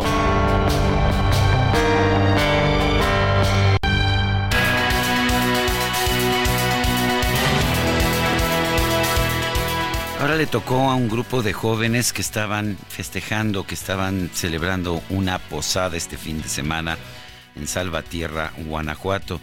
Lo estaban haciendo en una ex hacienda, la ex hacienda de San José del Carmen. Y bueno, pues no estaban haciendo nada malo. Eh, muchas veces nos ha dicho el presidente que las víctimas de esas masacres que ya no existen son personas que están involucradas en el crimen organizado, que están buscando comprar drogas. No, no hay ninguna indicación en este caso. Tampoco como no lo hubo en el caso de los jóvenes ases- asesinados en Celaya, que estos jóvenes hayan estado tratando de comprar drogas. Lo que estamos viendo es una situación en la cual el crimen organizado simple y sencillamente hace lo que quiere en algunas regiones de nuestro país. Y no es nada más Guanajuato, es Guanajuato, es Zacatecas, es Colima, eh, son muchos otros estados de nuestro país los que están sufriendo de estas mas- masacres que nos dice el presidente que ya no existen en nuestro país.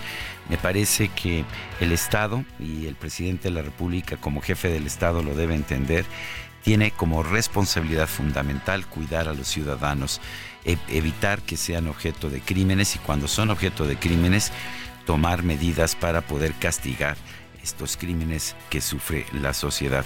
Pero tenemos un gobierno que se preocupa de otras cosas, que construye trenes y refinerías, pero que ya no tiene recursos ni voluntad para proteger a los ciudadanos. Me parece que esto es muy lamentable. Yo soy Sergio Sar- Sarmiento y lo invito a reflexionar.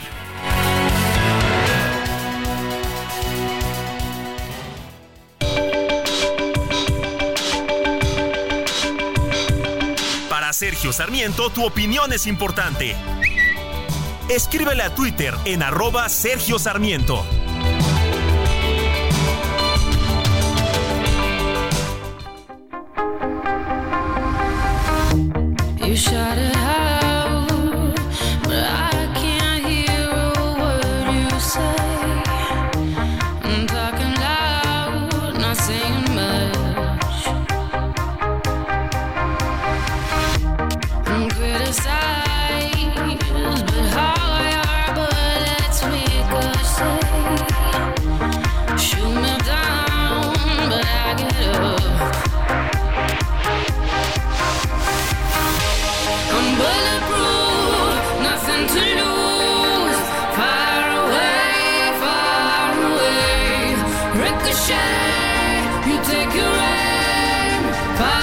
Escuchando a Cia, quien hoy cumple 48 años aquí.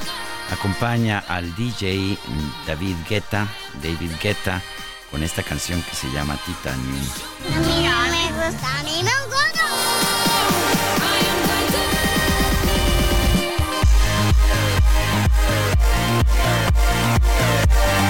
No, pues ya nos la seguimos, ¿no? Hombre, se está poniendo muy bien esta mañana. Estamos aquí disfrutando mucho la música el día de hoy. Y bueno, pues gracias, Angelina. Gracias por la selección musical. Vámonos con Alberto García, que nos tiene información esta mañana. Alberto, adelante. Lupita, Sergio, excelente inicio de semana. Y bueno, paren todo, por favor, porque necesitamos que hagan silencio para descubrir a qué suena la tarjeta de crédito Mercado Pago. A ver, no pagas ni un peso de anualidad y puedes disfrutar de meses sin intereses en Mercado Libre todo el año. Así es, por eso cada vez más mexicanos eligen la cuenta de Mercado Pago para obtener su tarjeta de crédito. Suena bastante bien, ¿no? Así que ya se la saben. Si esta joyita que acaban de escuchar los convenció como a mí, solo necesitan abrir su cuenta en Mercado Pago para pedir la suya. Muy bien, pues muchas gracias. Buenos días. Y, vamos, vamos con otros temas. Consejeros electorales revelaron que en el INE hay una crisis por la designación del secretario general ejecutivo y otros funcionarios de áreas importantes. Jorge Almaquio, cuéntanos.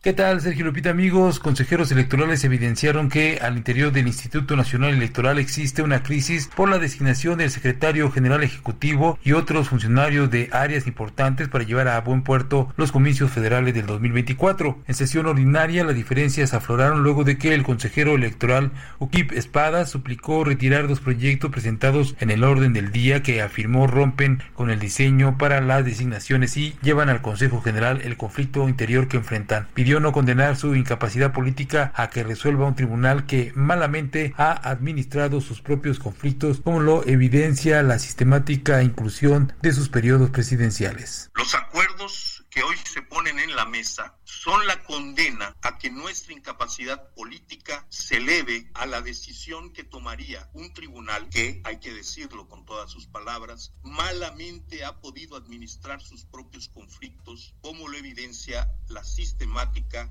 inconclusión de sus periodos presidenciales. No debemos dar ese paso. No debemos entrar a la confrontación. En respuesta, el consejero Jorge Montaño retiró la propuesta que buscaba que la presidenta del INE designara de manera directa a titulares o encargados de despacho, lo que no hizo el consejero Jaime Rivero, quien propuso fijar reglas para el funcionamiento de los funcionarios ante la falta de diálogo y consensos al interior para que funcione adecuadamente el órgano de dirección. Sin duda ha faltado diálogo y sin duda faltan consensos que hacen falta para que funcione adecuadamente el órgano máximo de dirección de ese instituto.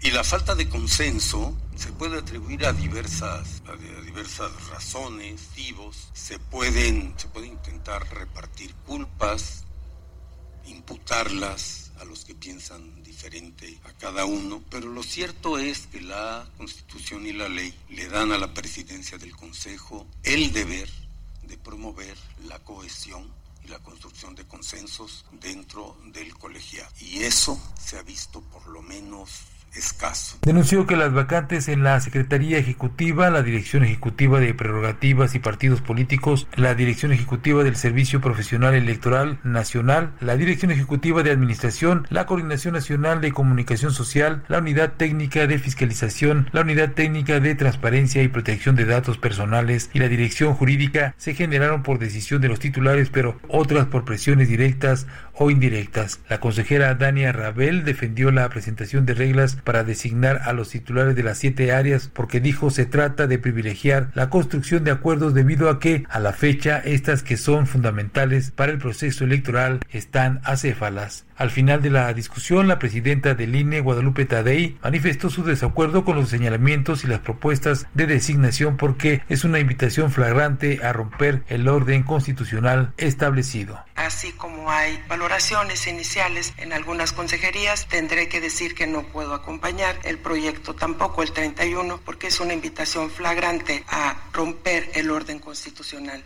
establecido. Este Consejo no tiene atribuciones para ir eh, normando y regulando asuntos más allá de lo que están eh, regulados, salvo aquellos casos que sean para omisiones de carácter legislativo y en ese momento no estamos. Y bueno, pues al final de que un día después se pospuso esta sesión general ordinaria en medio de las acusaciones de ilegalidad, sabotaje y deslealtad democrática, los consejeros electorales lograron avanzar con la propuesta de implementar un mecanismo para seleccionar a los encargados en diversas áreas vacantes en el Instituto Nacional Electoral y será el próximo 21 de diciembre en una sesión del Consejo General presencial cuando se haga la propuesta de integración de la Junta Ejecutiva. Sergio Lupita, amigos, el reporte que les tengo. Buen día. Buen día, Jorge Almaquio. Muchas gracias. Y en sesión extraordinaria, las consejeras y consejeros de Acción Nacional votaron para ordenar la lista nacional al Senado de la República por la vía de representación proporcional. Y bueno, pues vamos a platicar con Fernando Borac. Él es analista político. Fernando, qué gusto saludarte. ¿Cómo estás? Buenos días. ¿Qué tal, Lupita? ¿Qué tal, Sergio? Muchas gracias por la invitación y un saludo. Oye, pues ¿cómo ves estas designaciones en las que ahí está prácticamente en el número uno de la lista el actual presidente del partido, Marco Cortés? Bueno, yo creo que primero hay que hacer una pequeña acotación sobre este carácter. Es decir, mucha gente se queja de los pluris diciendo que nadie los elige. Y en realidad a los pluris, ya sea para el Senado o para la Cámara de Diputados, los elegimos a través de una lista que está en la parte de atrás de nuestra boleta electoral, es decir, nosotros también somos responsables de elegir a los pluris. Y en este caso vamos a ver en el, tema del frente que, habrá, que vamos a elegir entre tres listas, la lista del PAN, la lista del PRI y la lista del PRD. Entonces, esta es, la, lista que va a presentar el PAN. Y aquí es la pregunta de si nos gusta o no nos gusta lo que está proponiendo el PAN. Y en ese sentido, como tú bien nos dice Lupita, está en el primer lugar el propio Marco Cortés, que se sirvió, como podríamos decir, con la cuchara grande para ir al Senado. Y esa es la persona que va a ir... Eh, sí o sí, siempre y cuando se cumpla, como se va a cumplir con un 3% de vota, un número de, de, de 3% de votación. Y aquí vemos también muchos otros nombres, es decir, tenemos a Ricardo Anaya en el tercer lugar de la lista y otros temas que a mí me generan un poco también de ruido de igual manera. Es decir, por ejemplo, Enrique Vargas. Enrique Vargas todo parece indicar que va a querer postularse para el Estado de México en 2029, pero ¿por qué no se pone en un lugar en donde tendría que mostrar un músculo político en realidad? O el caso en el quinto lugar de Lili Telles, y eso es otro tema muy importante se está lanzando no solamente por la lista de representación proporcional en un espacio seguro, sino también va a competir en territorio. Y aquí no solamente hablamos de si nos pueden gustar o no los nombres, sino del tipo de maneras en las que los partidos políticos van a meternos a liderazgos o a personas importantes y están imponiendo y no están sujetando tanto la decisión de la ciudadanía esos nombres, sino en realidad los están imponiendo a la hora de ver este tipo de tretas. Eh, sin embargo, da, da, un poco la impresión de que los líderes de los partidos aprovechan para servirse con la cuchara grande. Marco Cortés en el PAN y Alito Moreno en el PRI. ¿Qué opinas? Y a mí me parece una cuestión de poca confianza eh, de los dirigentes a sus institutos políticos. Es decir, ¿qué estamos, qué, qué estamos viendo? Estamos viendo que eh, no solamente hay una gran aversión a riesgo, sino están dando la impresión de que están tratando de lucrar con la franquicia mientras esta franquicia no llega al 3% de votación. Y no solamente estamos viendo cómo se están poniendo listas, y como tú bien dices, Sergio, en el propio Alito en 2021, a la hora de ponerse en un asiento seguro de la lista, no solamente acumuló el cargo de dirigente del PRI, sino al mismo tiempo aprovechó ese, ese lugar para darse la presidencia de unas comisiones importantes de la Cámara de Diputados, que es la Comisión de Gobernación y Población, que son las cuatro o cinco que son relevantes dentro de la Cámara. Eh, Fernando, entonces tú ves que esto es normal, en cualquier partido puede pasar esto y no tendríamos eh, que pues eh, sorprendernos. Es lamentable el que sea una cosa que ya están haciendo, no debemos de normalizar, debemos de considerar lamentable.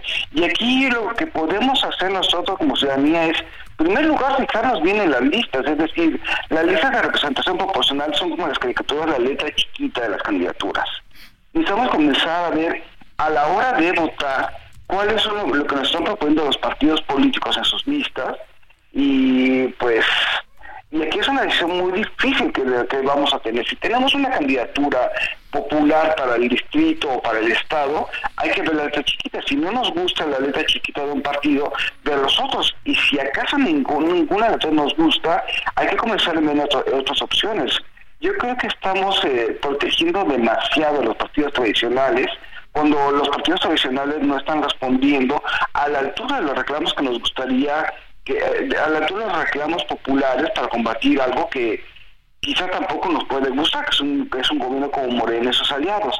Y esa es otra pregunta, ¿con qué cara van los partidos como el PRI, el PAN y el PRD a hacer reclamos de que se está utilizando la, los asientos de, de, de, pluris como fuentes de fuego, como hicieron con José Napoleón Gómez Urruta, por ejemplo, en 2018, se están poniendo un Ricardo Anaya. Y ese es un tipo de tema que me parece, tema que me parece muy importante. Es decir, ellos son la alternativa y están actuando como acusan que actúa Morena. Eh, y creo que es una cuestión que debemos como ciudadanía comenzar a reclamar y de una manera muy seria. Muy bien, pues Fernando, como siempre agradecemos mucho que puedas platicar con nosotros. Muy buenos días. Muy buenos días, Lupita. Un saludo, Sergio. Que estén muy bien. Gracias, un abrazo. Bueno, y el Consejo General de Línea aprobó un mecanismo para destrabar los nombramientos de los titulares en áreas clave del instituto, entre otros el secretario ejecutivo. Ernesto Guerra, analista político, está en la línea telefónica. Ernesto, ¿cómo ves este acuerdo? Eh, me da un poco la impresión de que las disputas internas eh, les están costando caras tanto al Tribunal Electoral como al Instituto Electoral. Hola, Sergio Lupita, buen día. Buenos días. Lo dices muy bien, Sergio. La verdad es que eh, estos organismos y estas instituciones eh, están padeciendo, me parece que un desgaste normal, hay que decirlo, porque tampoco hay que sumarnos a aquellas voces que ya hablan de generar incertidumbre o poca certeza para las elecciones. Lo cierto es que hemos visto, el, el viernes y el sábado vimos en el Consejo General una disputa que hizo un poco más evidente lo que ya sabíamos, es decir, una división de dos bloques importantes al interior del Consejo General del INE. Y esto se dio en virtud de que, pues también hay que decirlo, desde la llegada de la consejera presidenta Guadalupe Tadei, pues no ha habido, digamos, este proceso de designar Ahora, también es en honor a la verdad, hay que decir que cuando se va a Lorenzo Córdoba, deja a Céfala muchas este, áreas, pero no por él, porque las personas decidieron acompañarlo e irse con ese proyecto.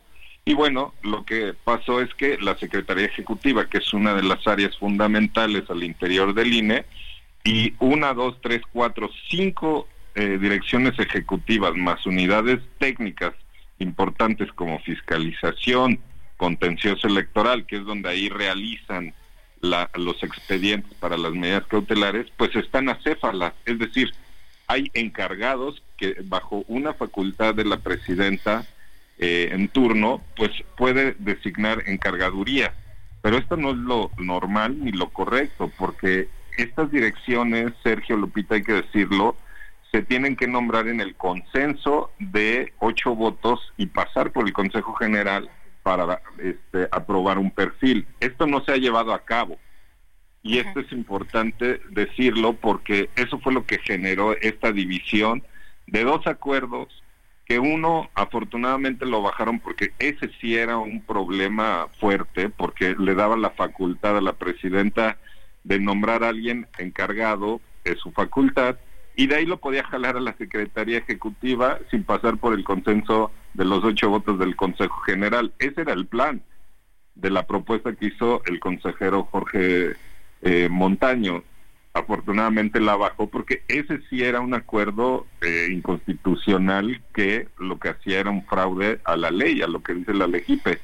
El otro acuerdo no, Sergio, es un mecanismo que obliga al diálogo y al consenso, para decirlo muy rápido. Em, Ernesto, eh, ¿cómo ves este tema de la designación que dicen es una de las más importantes del secretario ejecutivo y que sea alguien cercano a, la presidenta Guadalupe Tadei, que sea también su paisano? Eh, ha habido algunos señalamientos sobre la expertise eh, de quien se quiere designar. ¿Tú cómo ves este tema? ¿Quedaría definido ya o tendría que quedar definido? ¿Ya los tiempos apremian? Los tiempos apremian, Lupita, y e, esta, este perfil que fue el, primero que nombra en realidad la consejera presidenta Tadei, eh, no generó los consensos al interior del, Consejo General.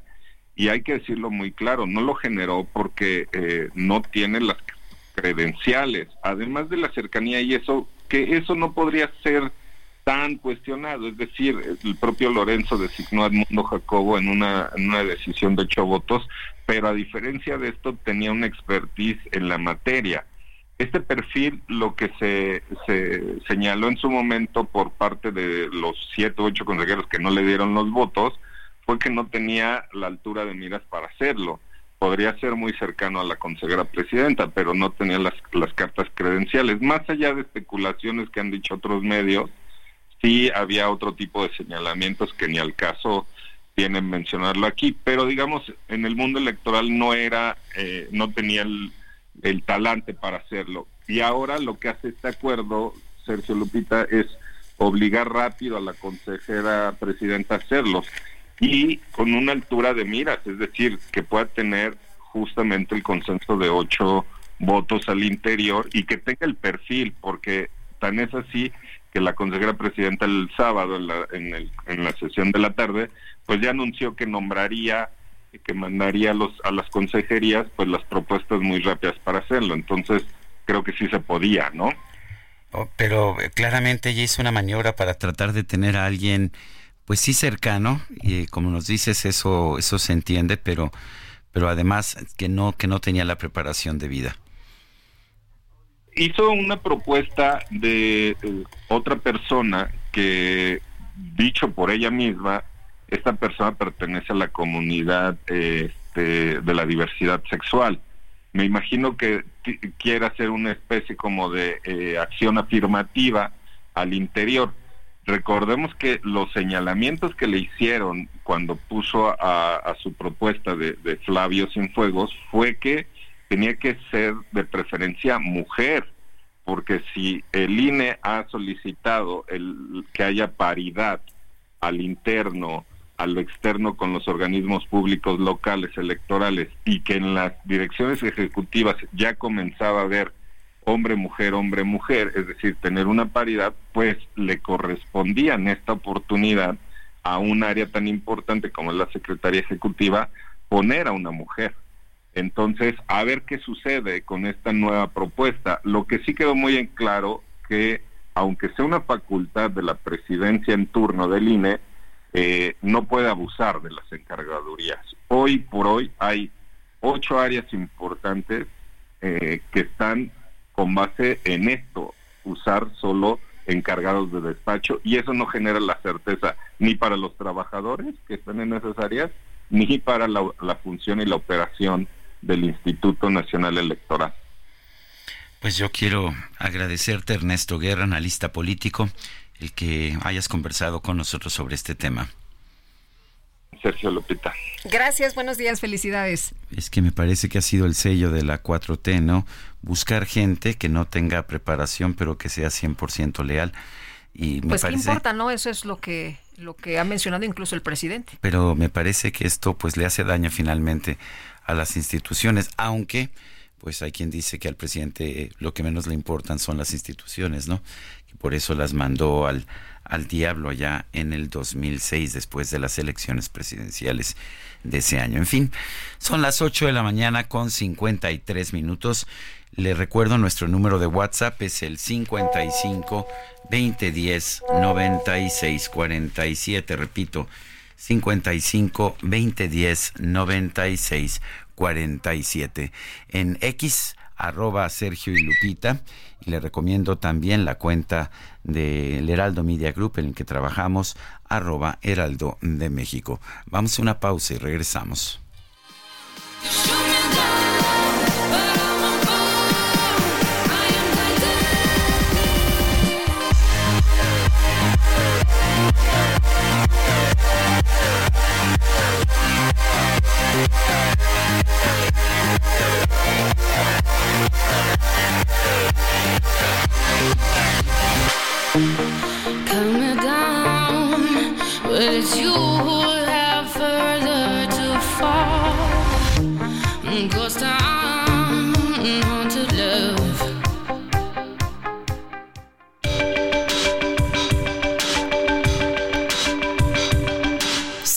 Sarmiento y Lupita Juárez quieren conocer tu opinión, tus comentarios o simplemente envía un saludo para hacer más cálida esta mañana. Envía tus mensajes al WhatsApp 55 20 10 96 47.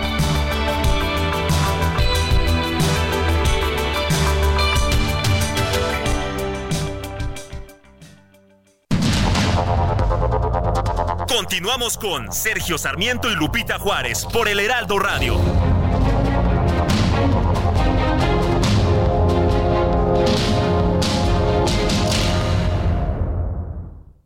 Redefinimos tu concepto de una Sub Infinity QX60 con 36 meses sin intereses o bono de hasta 130 mil pesos. Infinity Black por 5 años, más mantenimiento por 3 años, más InTouch Service por un año.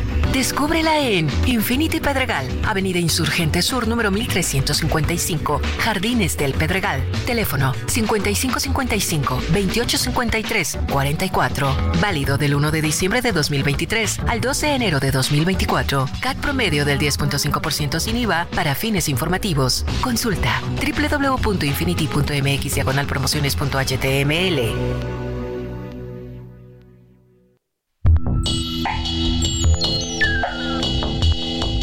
El 18 de diciembre de 1890 nace Edwin Howard Armstrong, inventor e ingeniero eléctrico estadounidense en la ciudad de Nueva York. Cursó estudios en la Universidad de Columbia, donde fue catedrático de Ingeniería Eléctrica en 1936. Desarrolló diversos circuitos y sistemas electrónicos importantísimos en la evolución de la radio. En el año 1912 desarrolló un circuito regenerador que revolucionó la radiofonía sin hilos porque podía amplificar débiles señales de radio sin distorsión con mucha más eficacia que otros receptores de radio de la época. En los años 30 desarrolló el sistema de radiodifusión en modulación de frecuencia, FM, que proporcionaba una mejor calidad de sonido y era más resistente a las interferencias que el anterior sistema de radiodifusión en modulación de amplitud, AM. El 31 de enero de 1954, Edwin Armstrong se suicida en Nueva York tras sufrir durante años el rechazo y todo tipo de maniobras para dejarle fuera del negocio. Recibió numerosos premios, incluida la primera medalla de honor otorgada por el Instituto de Ingenieros de Radio, la Legión de Honor Francesa, la medalla Franklin de 1941 y la medalla Edison de 1942. Fue incluido en el Salón de la Fama de Inventores Nacionales y también en la lista de grandes inventores de la Unión Internacional de Telecomunicaciones. Want to leave you better. I want my life to matter. I am afraid I have no purpose here. I watch the news on TV, abandon myself daily. I am afraid to let you see the real me. When it falls, when it falls, pouring on me the rain it falls, when it. Soaring to seeds of love and hope, love and hope. We don't have to stay stuck in the weeds.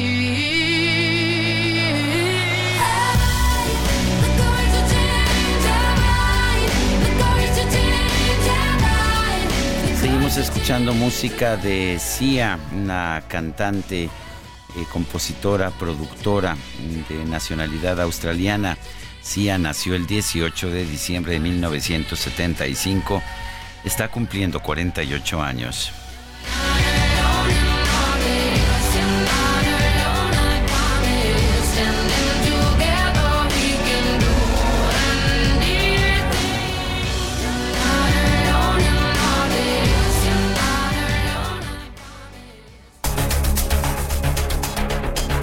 Los especiales de la silla rota.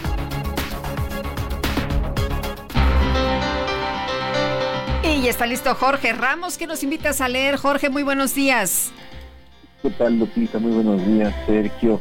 Pues, que hoy tenemos, eh, así que al 2 por 1 eh, tenemos un par de reportajes. Uno que es que tiene que ver con el Instituto Nacional de Pediatría, que es una de las instituciones que brinda atención especializada a niñas y niños de todo el país. Eh, sin embargo, actualmente eh, opera, admite en un documento con equipo quirúrgico inmobiliario obsoletos, pues tiene más de 30 años de vida, lo que hace, eh, dice este instituto, que el servicio que otorga sea limitado y no con la calidad necesaria. Eh, agrega que pues, el Instituto Nacional de Pediatría enfrenta importantes desafíos derivados de la gratuidad que otorga la población infantil sin seguridad social y esta situación dice en paralelo a la situación de pobreza en los estados y al ser un nosocomio de tercer nivel. Y bueno, esta es una historia que traemos el día de hoy, eh, pero también estamos iniciando la publicación de una serie de reportajes que tienen que ver con las enfermedades nosocomiales. ¿Qué son las enfermedades nosocomiales? Pues son aquellas que se eh, contagian a las personas que llegan con algún tipo de padecimiento específico, pero que ahí adquieren algún tipo de bacteria, algún tipo de otro tipo de enfermedad y que eh, pues en algunos casos debe pasarles hasta la muerte. Iniciamos hoy con una serie, insisto, de reportajes, hicimos un recorrido por eh, distintas partes de la República, prácticamente son nueve textos los que iremos publicando a partir de hoy y las siguientes dos semanas para dar cuenta de la situación que se vive en el país con las enfermedades nosocomiales. Así que un paquete doble con temas de salud que son muy importantes, cita Sergio. Muchas gracias, Jorge Ramos, director ejecutivo de La Silla Rota. Muy buenos días. Y cuando son las nueve de la mañana con seis minutos, ya viene, ya viene la micro deportiva y veo al conductor pues muy sonriente, muy sonriente, y no es porque sea americanista. Enfiestado, enfiestado.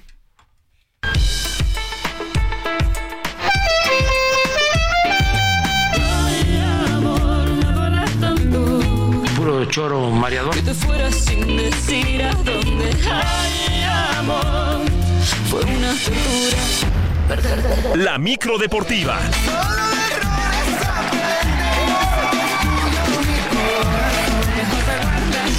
Reconozco, reconozco abiertamente que, que los cafés se llevaron, no sé si fueron superiores, pero se llevaron el triunfo limpiamente y casi nos provocan un ataque cardíaco, tanto a Julio Romero como, pues, como a mí.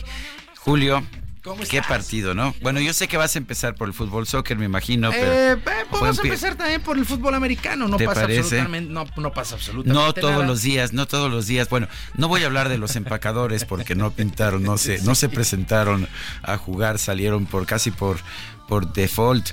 Pero qué tal el juego de los De Osos de Browns, Chicago los Osos de contra los. Browns? ¿Qué juego, qué juego se vio el día de ayer por la tarde?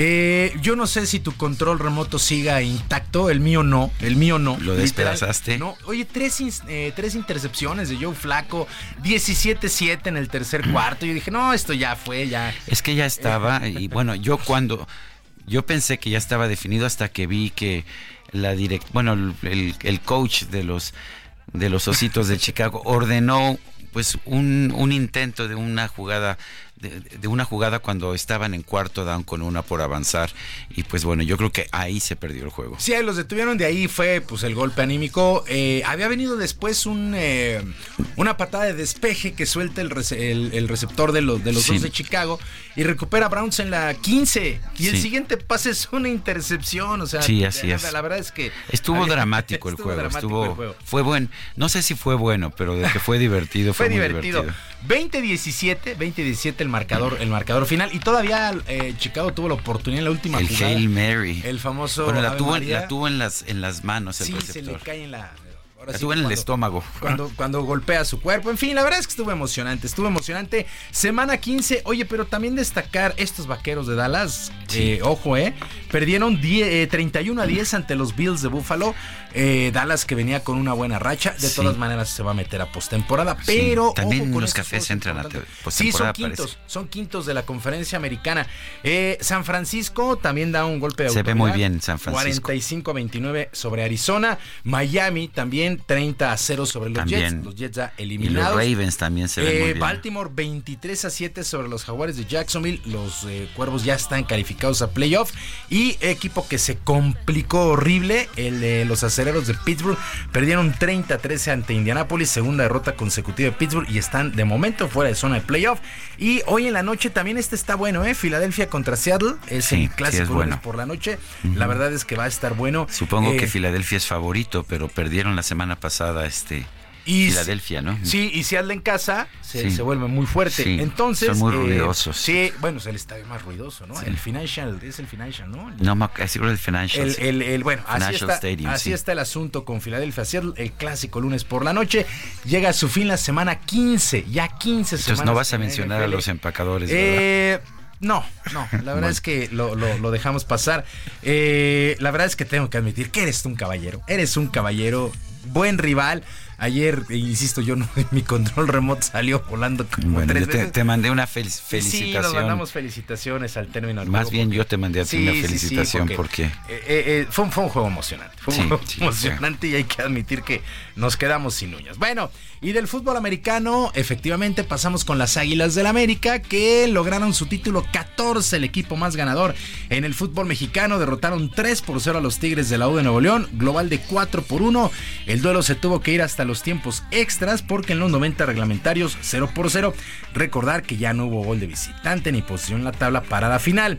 Julián Quiñones apenas al primer minuto de tiempo extra le dio dirección a este campeonato. Richard Sánchez al 104, Jonathan Rodríguez al 120, en fin, felicidades a toda la afición de las Águilas del América que hicieron un gran torneo líderes generales y levantan su trofeo 14. Esta final significó también el último duelo como profesional del zaguero Miguel Ayun, quien deja el fútbol con este título en una noche soñada para él. He recibido muchísimos mensajes de gente que me ha compartido su cariño, eh, diciéndome que siga jugando, que todavía tengo la capacidad física para, para competir, para aportar. Pero de verdad, ¿qué más puedo pedir? Ve la noche que es hoy. Mi sueño más grande cuando me fui a Europa era volver a la América y ser campeón. No pude volver a la América en mi primera instancia porque las cosas simplemente no se dieron. Qué sensación tan extraña. Bueno, Miguel Ayun, que deja el fútbol. También uno de los jugadores claves para el título, sin duda, fue el atacante Henry Martín, que logró cuatro anotaciones en esta liguilla. Hicimos, lo trabajamos, lo buscamos y, hoy se nos da en casa. Eh, gran entrenador, un gran entrenador que nos ha enseñado muchísimo y sobre todo el gran equipo que tenemos. Muchísima felicidad. Quiero disfrutarlo con la familia, con mis amigos, con mi gente que siempre estuvo conmigo. Estoy muy contento, la afición hoy, hoy increíble. Muchísimas gracias, esto es para, para toda la gente de Yucatán, para que sigan trabajando por sus sueños y nunca se den por vencidos. Y la parte directiva también aportó lo suyo con las contrataciones, incluyendo la del técnico Andrés Jardiné. Santiago Baños, presidente deportivo de las Águilas, habló al respecto. Somos muchos los que estamos día a día trabajando, los que salen en la, en la- en la prensa o en la tele y hay muchos que no y que aportan igual. Entonces la verdad que estamos muy contentos por el club, por la institución. Eh, le debíamos esto a, la- nuestra gran afición y, hoy eh, pagamos un, saldo pendiente. ¿no? Pues no apostamos porque ya había venido mostrando su, su capacidad y bueno, primer torneo y campeón, este, ¿qué más puedo decir? no? Sumamente, sumamente feliz. Bueno, dos expulsiones para el conjunto de Tigres, incluyendo la de su portero Nahuel Guzmán, que, híjole, la verdad es que es un gran arquero, es un gran, gran, gran arquero. Pero, híjole, se le va, se le van las cabras al monte, como se dice por ahí. sí, porque eran una expulsión necesaria, ¿no? Sí, es un, es un portero que no puede demasiado cuando va perdiendo. Es eh, poco tolerante a la frustración. Y ayer lo demostró de manera Sí, clara, expulsar, reclamando, sí. este, no, con, bueno, con dos amarillas. La primera fue por... por reclamos, sí. y la segunda, pues ya, una salida ahí donde se lleva Y se atajó, este, a- sí, sí, bueno, pero se fue hasta media cancha, bueno, por otro tres pasos más llega a Ciudad Universitaria, ¿no? Pero bueno, salió muchísimo Nahuel Guzmán. Bueno, pues felicidades, felicidades a la afición de las Águilas del América que festejan el título 14, les eh, separan dos a las Chivas que tienen 12 y en fin, así las cosas, hay que aguantarlos, ni modo, son campeones. No se puede otra De cosa. por sí estaban insoportables en la liguilla, ahora que son campeones. Tú, tú le vas a. Pumas, ¿verdad? Yo le voy a los Pumas, sí, le voy a los Pumas. Quedamos eliminados muy temprano, pero bueno, ni hablar así de las cosas. No, felicidades en verdad a toda la afición del América. Gran torneo, fue el mejor equipo de toda la temporada. Fue el mejor equipo en la liguilla y el mejor equipo en la final. Merecidamente. Y qué bueno, ¿no? Que el mejor equipo de la temporada termine siendo campeón, que es, que es poco habitual. Es poco habitual, sí, claro, la famosa, este, la famosa eh, maldición del, del superlíder. Ahora no se cumplió. América merecidamente, en verdad. Hay niveles. es campeón. Bueno, el cacharro pues está desde ayer, se fue al ángel de la independencia, se robó las llaves de la micro y se la llevó escondida. Claro que sí. Lleno de americanistas, con, bueno, en fin, no quiero decir a qué huele hoy la micro, pero bueno, ni hablar. Oigan, también la selección mexicana de fútbol cerró el año con una derrota después de caer 3 por 2 ante Colombia. Duelo amistoso que se celebró, eh, se celebró en el Memorial Coliseum allá en Los Ángeles. El conjunto tricolor armó un equipo con lo que pudo, con puros jugadores de la liga local y de equipos ya eliminados, ya que no se trató de una fecha FIFA y en medio de lo que fue el duelo de la gran final. A pesar de esa circunstancia, el técnico Jaime Lozano calificó de muy bueno el desempeño y dio un balance positivo este año y ya se concentra en el 2024. Creo que vamos en ese camino, evidentemente no, lo, he comentado, no por ganar una Copa Oro quiere decir que todo está bien, pero hay que construir y, y después como veo el 2024 como un año importantísimo en el proceso por, porque se, tendremos eh, evidentemente Nations League y un torneo que no, que no hemos de momento eh, podido ganar y la Copa América que va a ser el torneo evidentemente más importante en este proceso mundialista.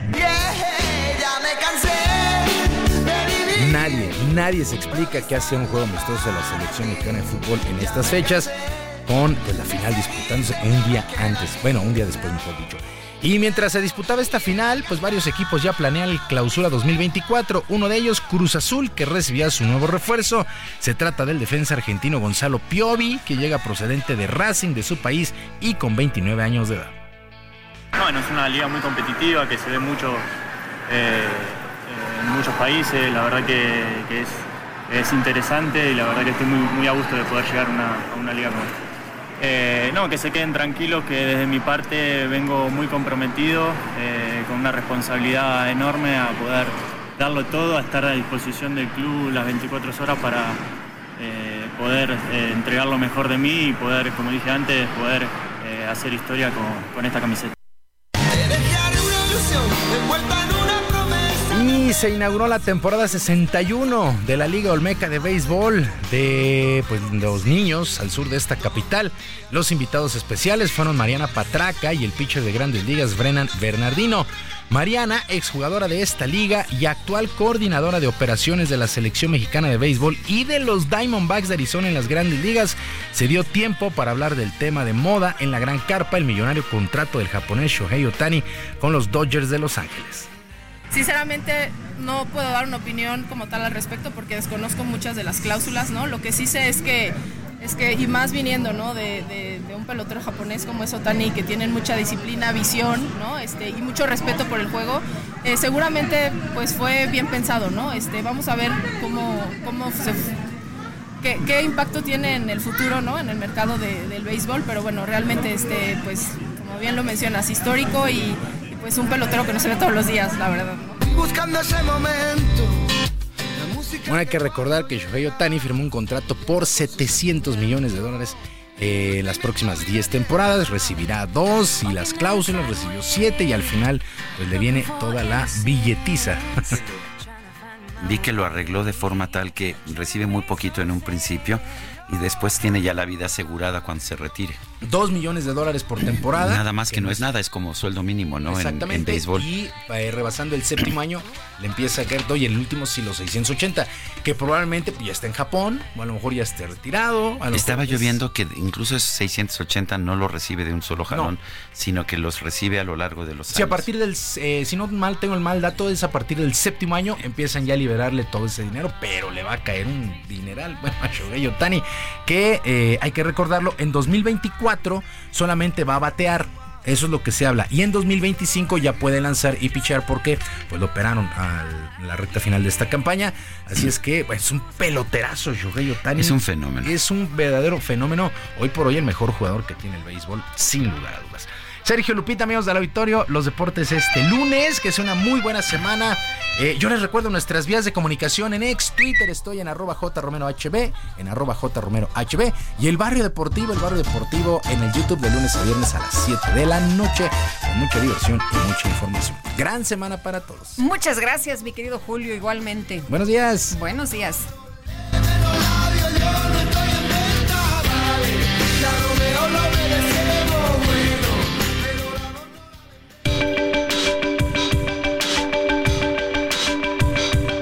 Para Lupita Juárez, tu opinión es importante. Síguela en arroba Lupita Juárez H.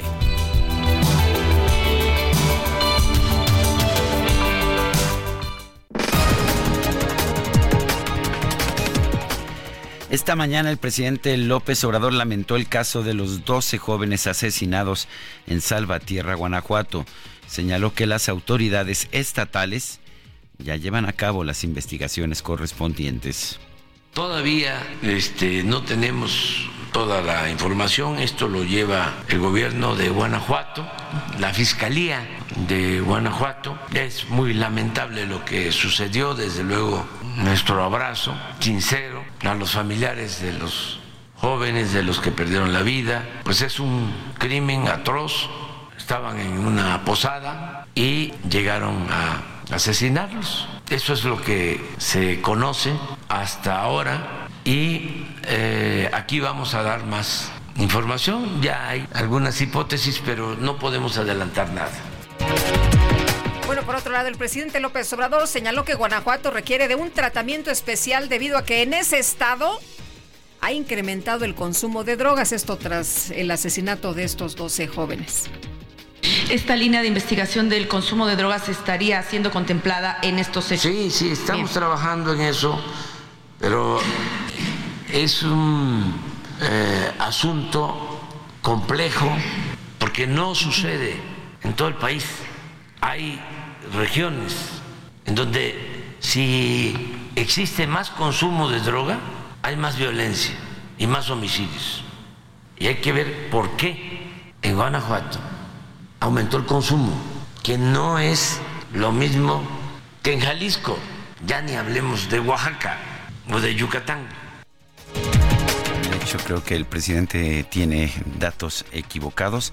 Ya los comentaré un poco más tarde. Él suspendió la encuesta nacional de adicciones, pero tenemos las cifras de 2016 que muestran que Guanajuato está por debajo de la media nacional y que en cambio entidades que tienen mucho que tienen homicidios mucho más bajos, como Quintana Roo, Baja California, tienen consumos más altos de droga, pero Pues sí, y vuelve nadie a le aconsejó, ¿no? ¿verdad? Vuelve a referirse que hay Criminaliza a consumo las de- víctimas, Sí, sí. pues criminaliza a las víctimas. ¿Se acordarás que hace unas semanas dijo que habían matado a seis jóvenes por consumir drogas? Estos Resultó falso. Pues los papás hicieron los exámenes, la fiscalía les entregó los datos y resultaron negativas las pruebas. Un juez de San Luis Potosí dejó en libertad condicional, eh, aunque se mantiene el juicio en su contra, Fernando N., el hombre que golpeó a un menor de edad en un negocio de comida rápida. Aceptó reclasificar el delito que se le imputa de intento de homicidio a lesiones graves. Este fin de semana llegó a México el primer cargamento de vacunas contra el COVID-19 de la farmacéutica Pfizer, luego de que la COFEPRIS autorizó su venta al público en general. La organización Human Rights Watch pidió al gobierno de Estados Unidos que no vete las resoluciones del Consejo de Seguridad de la ONU dirigidas a detener atrocidades en la guerra entre Israel y Hamas.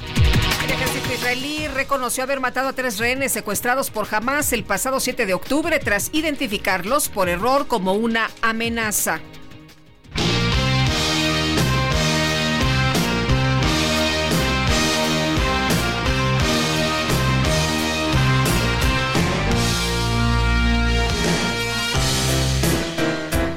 Va subiendo México en los rankings internacionales, sube, sube, pues no digamos con mucho vigor, pero subió, alcanzó una posición más alta en este 2023. Sí, la plataforma Pornhub de contenido para adultos reveló que México pasó del quinto al cuarto país con más visitas en este portal. Nuestro país subió un puesto en comparación con el 2022. Se ubica ahora en cuarto lugar detrás de Estados Unidos, que está en primero, Filipinas y Francia. El top 10, el top 10 lo completan el Reino Unido, Japón, Alemania, Italia, Canadá y Brasil. ¿Qué tal? México en cuarto lugar en visitas a Pornhub.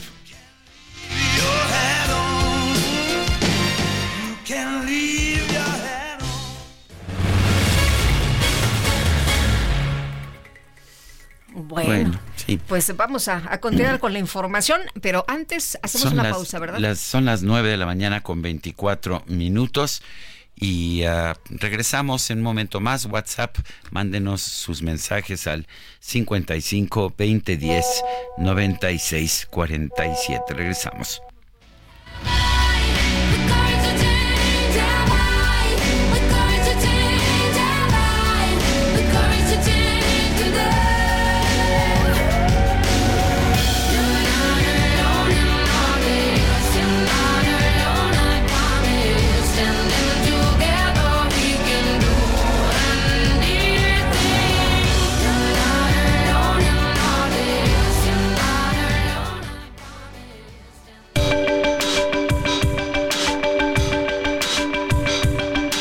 Sergio Sarmiento y Lupita Juárez quieren conocer tu opinión, tus comentarios o simplemente envía un saludo para ser más cálida esta mañana. Envía tus mensajes al WhatsApp 55 20 10 96 47.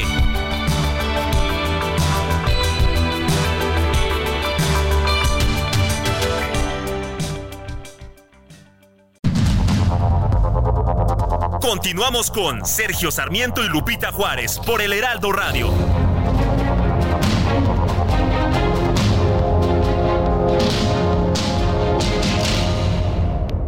La consola ROG Ally es el regalo ideal para esta Navidad, ya que es la primera PC de mano en la que puedes acceder a todas tus bibliotecas de videojuegos y cuenta con tres meses gratis de Xbox Game Pass.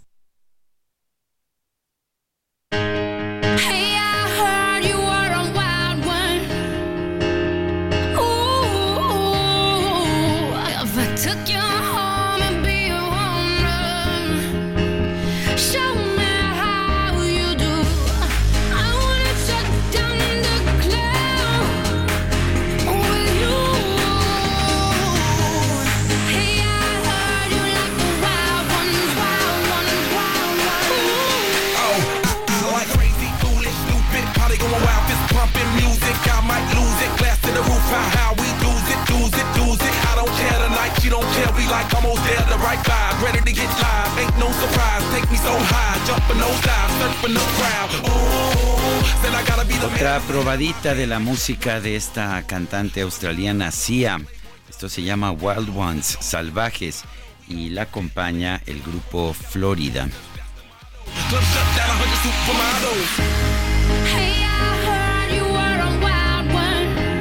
Y vámonos a los mensajes. Qué buena música, qué buena música, sí. Oye, La verdad, yo hubiera preferido a, Alejandro Sanz. Sí. Sí. Lo escuchamos al rato.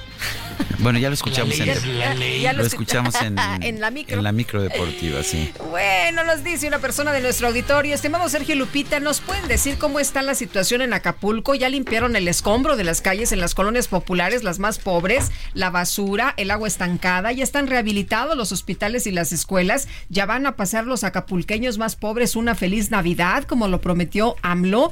Por favor, no abandonen el tema. Saludos afectuosos a ustedes y a todo su gran equipo, es lo que nos dice Gina Anay. El presidente prometió que íbamos a tener en Acapulco o que se iba a tener un Acapulco, pues eh, una rehabilitación pronta y que no iban a pasar una amarga Navidad, ¿se acordarán? Dice otra persona, buenos días Sergio y Lupita, bien por ese jaque mate y gracias por contribuir con tu granito de sal a ver, a ver las cosas tal y como son, aunque por decir la verdad en Palacio te tomen como un enemigo. Bueno, yo ciertamente no considero a la gente de Palacio como enemiga. Bueno, eh, dice Achap Martínez, nos escribe a través de X y dice, buen día, Lupita, es la mentira más grande lo que dijo Samuel García. Tenemos una crisis de agua muy severa y con el cuchillo 2 solo es un mejoralito. Lo que se necesita es traer agua, es lo que nos comenta esta mañana. Bueno, y dice otra persona, un fuerte abrazo, Francisco 1955. Son las 9 de la mañana con 33 minutos. Vamos con Mónica Reyes. ¿Cómo estás, mi querida Mónica? Buen, Muy bien. buen día. Qué gusto de escucharte. Ya mejor. Pues ahí vamos, todavía tosiendo un poquito, pero ya pues mucho mejor. Qué bueno, me da mucho gusto. El jueves, creo que jueves y viernes no podía ya casi ni hablar, ¿verdad? No, ya estaba muy muy malito. Sí, sí, lo escuchamos. Lupita, buenos días. ¿Cómo estás, Moni? Buenos días. Buenos días, Sergio, amigos del Heraldo Radio. Qué placer saludarlos esta mañana. Y bueno, yo quiero platicarles un poco de encantos por Casa de Moneda de México. Y es que fíjense que la Casa de Moneda de México acaba de lanzar una serie de pequeños dijes en plata que se pueden usar en, las, en los collares, pulseras, aretes y más. Estos diseños tienen inspiración de nuestra identidad y algunos de los que pueden encontrar, escuchen bien cuáles son. La flor que es un bello diseño que se nutre de nuestras tradiciones. La flor de cuatro pétalos que representa los cuatro rumbos del universo de la cosmovisión mexica. También Nahui Ojin, que es el perpetuo movimiento del quinto sol, ya desde épocas prehispánicas era usado como amuleto. Este es un encantamiento para recordar que el movimiento es vida. Sonríe, esto es siempre en movimiento, en espirales ascendentes. Y el papel picado, que celebra una de las tradiciones más bellas de nuestra nación, que es el Día de Muertos. Es un encanto para recordar a los que se han ido y lo importante de valorar y disfrutar cada momento y bueno, tiene un estilo único. Así es que todos estos son realizados en plata, ley 0.925, la calidad que distingue obviamente a Casa de Moneda de México. Es lo que vengo a platicarles hoy. Muchas gracias, besos y abrazos. Gracias a ti, Mónica, Mónica Reyes. Bueno, una posada que se realizaba en la ex hacienda de San José del Carmen en Salvatierra, Guanajuato, terminó en un asesinato, en una masacre de 12 personas y 12 más lesionadas. Germán Cervantes Vega, presidente municipal de Salvatierra, Guanajuato, gracias por platicar con nosotros esta mañana. Muy buenos días. Buenos días, Lupita. Pues la verdad que, Sergio, muy buenos días. Buen día un hecho lamentable y que hoy hoy nos tiene de, luto a todo el pueblo de Salvatierra con una tristeza enorme de, de, esta situación que hoy estamos viviendo. Dice el presidente López Obrador en la mañanera que lamenta mucho el asesinato de estos muchachos, pero que Guanajuato hay que es un caso especial que hay que tratarlo de manera especial porque pues es uno de los estados donde más drogas se consumen.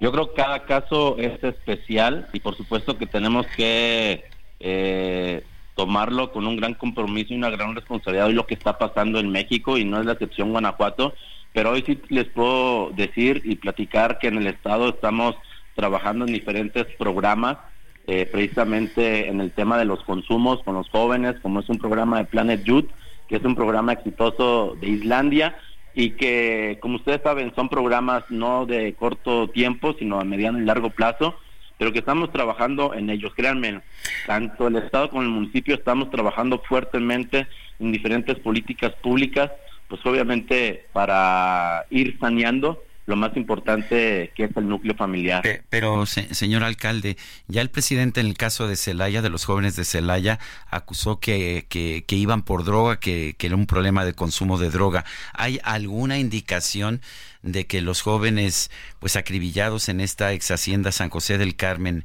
en Salvatierra, hayan consumido drogas o hayan tenido alguna relación con el consumo de drogas? No, no, no hay ninguna, Sergio. La verdad que es un tema que hoy, por respeto al proceso legal, pues tendrá que hacer las, las investigaciones correspondientes la Fiscalía del Estado. Pero lo que yo sí te puedo decir es que conocía a algunos de, de, los jóvenes y sé que eran jóvenes de bien. Eh, eso me consta. Sé quiénes eran. Conozco a sus familias, los conocía a ellos realmente eso es la es la, peor noticia, es lo que nos tiene en este momento consternados, tristes, enojados, pero también sabiendo que pues que tenemos que salir adelante y que tenemos que eh, hacer equipo hoy más que nunca con la sociedad, Sergio, el poder trabajar directamente con la sociedad, con nuestros jóvenes, pero si hoy es día de mucha tristeza y mucho dolor aquí en Salvatierra. Eh, don Germán, ¿qué fue lo que hicieron? ¿A qué hora se enteró usted? Porque hay algunos señalamientos de que eh, los jóvenes se dieron a conocer la información y que los llegaron a auxiliar, pero ya era muy tarde.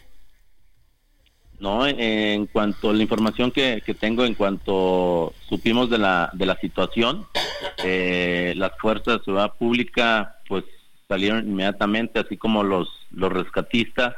Eh, la hacienda San José del Carmen pues no está tan retirado de aquí de lo que es la cabecera, lo que es el municipio.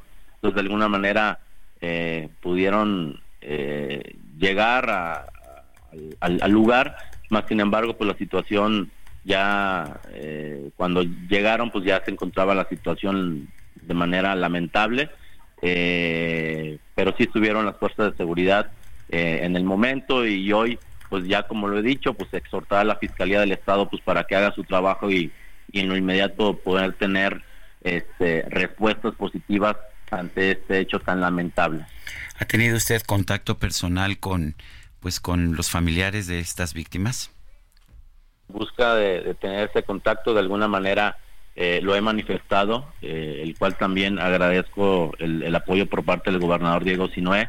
El día de ayer estuvo por aquí el secretario de gobierno, el licenciado Jesús Oviedo, eh, donde estuvimos platicando y obviamente extendemos primero que nada nuestras condolencias a las familias de los deudos y a todo el pueblo de Salvatierra y por supuesto donde estamos ofreciendo todo nuestro apoyo, respaldo a, estas familias.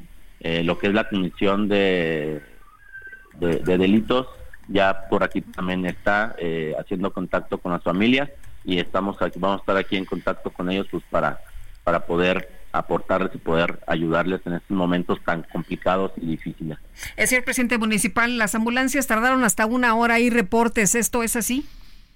No, no, no, no, no. Eh, vuelvo a comentar, eh, el, el- el lugar es un lugar no tan retirado, te puedo decir 10 minutos eh, de, de distancia y, que cuando se manifestó el hecho inmediatamente este, fueron a la, a la, a la atención debida. Bueno, pues eh, Germán Cervantes Vega, presidente municipal de Salvatierra, Guanajuato, gracias por tomar nuestra llamada. Muy buenos días. Gracias a ustedes, Lupita. Muy buenos días, Sergio. Saludos. Saludos, hasta luego. Son las 9.40, vamos con Alberto García. Adelante, Alberto. De nueva cuenta, Lupita, Sergio, saludándolos para pedirles que paren todo y que hagan silencio para descubrir a qué suena la tarjeta de crédito Mercado Pago. A ver, no pagan ni un pesito de anualidad. Pueden disfrutar de meses sin intereses en Mercado Libre todo el año. Así es. Por eso cada vez más mexicanos eligen la cuenta de Mercado Pago para obtener su tarjeta de crédito que suena bastante, bastante bien, ¿no? Así que ya se la saben, si esto que acaban de escuchar los convenció como a mí, solo necesitan abrir su cuenta en Mercado Pago para pedir la suya. Excelente día. Gracias, Alberto. Alberto García. Bueno, las autoridades sanitarias de la Ciudad de México confirmaron el primer caso de la variante JN1 de COVID-19 denominada pirola. Y vamos a platicar con el doctor Alejandro Macías, especialista en influenza, comisionado nacional para la atención de la influenza en México en 2009. Doctor Macías, eh, qué gusto, ¿cómo están? Buenos días. Hola Lupita Sergio, buenos días. Eh, ¿Qué doctor, tal? cuéntenos de esta pues nueva variante de, de pues eh, COVID-19. Ya pensábamos que estábamos un poco más tranquilos, pero bueno, en las últimas semanas ha habido un montón de casos más y ahora con este caso ya confirmado de esta denominada pirola. Sí, esta variante se descubrió en Europa desde agosto más o menos. El problema es que una vez que entra en algún país empieza a crecer muy rápidamente. En los Estados Unidos está prácticamente duplicando cada semana y si las cosas son como parecen, vamos a tener un incremento importante de casos hacia eh, probablemente el mes de enero, febrero. Eh, por fortuna no es una variante más agresiva clínicamente, se comporta igual que las demás y parece, por los primeros datos que tenemos, que responde bien a la protección de las vacunas, sobre todo de las vacunas actualizadas. A las vacunas actualizadas, esto es importante porque en México se están aplicando pues muchas vacunas que no son actualizadas, ¿no es así? Sí, bueno, eh, las vacunas actualizadas apenas van a llegar, Sergio. Apenas van a poner a disposición del comercio las vacunas de Pfizer y Moderna, creo que ya esta misma semana. Las vacunas que pone el Estado son vacunas eh, ancestrales que están hechas con el virus original o con la información del virus original. No sabemos bien cómo van a proteger contra estas nuevas variantes o esta nueva variante, particularmente la pirola. Eh, yo supongo que van a tener todavía alguna protección contra enfermedad grave y muerte. Entonces, si tienes opción, pues te pones una vacuna actualizada, si la puedes pagar. Y si no, pues te pones la que te ofrezca el Estado porque debe ser mejor que nada. Eh, doctor, eh, si ya llegó el primer lote, es lo que se ha informado de, Pfizer, eh, eh, si nos la podemos aplicar, eh, quienes se la puedan aplicar, eh, de, ¿los puede salvar de esta nueva variante? Parece que sí, Lupita, parece por, aunque no hay informes clínicos todavía, es muy reciente, parece por estudios de ciencia básica que se hicieron investigadores en California, que induce buena inmunidad en anticuerpos y en eh, inmunidad que se llama celular de células T, parece que funciona bien, Eh, pero eso tendremos que verlo ya en el desarrollo ya de la enfermedad, sobre todo en los Estados Unidos, cuando se hagan las comparativas de la gente vacunada contra gente no vacunada. ¿Se puede uno aplicar la influenza y la vacuna contra COVID al mismo tiempo? Sin problema, Lupita, se pueden poner al mismo tiempo, son vacunas inactivas, o sea, no tienen virus vivos, entonces se las puedes poner al mismo tiempo. Se acostumbra a poner en brazos diferentes, pero no hay ningún problema, se pueden poner al mismo momento. De hecho, los que no los que le toque la vacuna de influenza o que se la quieran poner ya van tarde. Quien le falte la vacuna de influenza ya póngasela porque la influenza se va a intensificar sobre todo en enero y febrero y necesita una y otra necesitan por lo menos unos dos o tres semanas para empezar a actuar. El- ¿La vacuna de la influenza tiene que ser anual? Es anualizada. De hecho, en el futuro también ya no va a haber vacunas de refuerzo de COVID, Sergio. Ya nada más va a ser casi seguramente una vacuna anualizada que muy probablemente se va a empatar con la vacuna de influenza y se va a poner ya como una vacuna anualizada como se hace con, las vacunas de influenza que se van modernizando cada año y eh, por eso se, se fabrican, digamos, con los virus más cercanamente circulantes en los meses anteriores. Muy bien, pues doctor, qué gusto saludarte esta mañana. Muy buenos días. Sí, gusto de estar con ustedes. Cuídense. Buenos días. Hasta luego. Bueno, pues ah, hay que estar ah, actualizado. Tú te acabas de, de- ah no te No, vas a vacunar, hoy, hoy. ¿verdad? Bueno, pues estaremos estaremos al pendiente. Son las 9 de la mañana con 46 minutos. Vamos a un resumen de la información, pues de la información que se ha venido generando esta misma mañana. Desde Palacio Nacional, el presidente López Obrador restó importancia a las críticas contra el tren Maya en su primer día de operaciones. Aseguró que todos los servicios van a mejorar con el tiempo. Si van dormidos, pues es que van despreocupados. Ojalá y pudiese yo este, dormirme así. Pero hay otra de, no, no hay aire acondicionado y viene alguien hasta con un chaleco allá en Campeche. Pero todo es puro enojo. Hay lo otro, que no hay cochinita, que no hay panuchos, no hay chanchamito, sino paninis.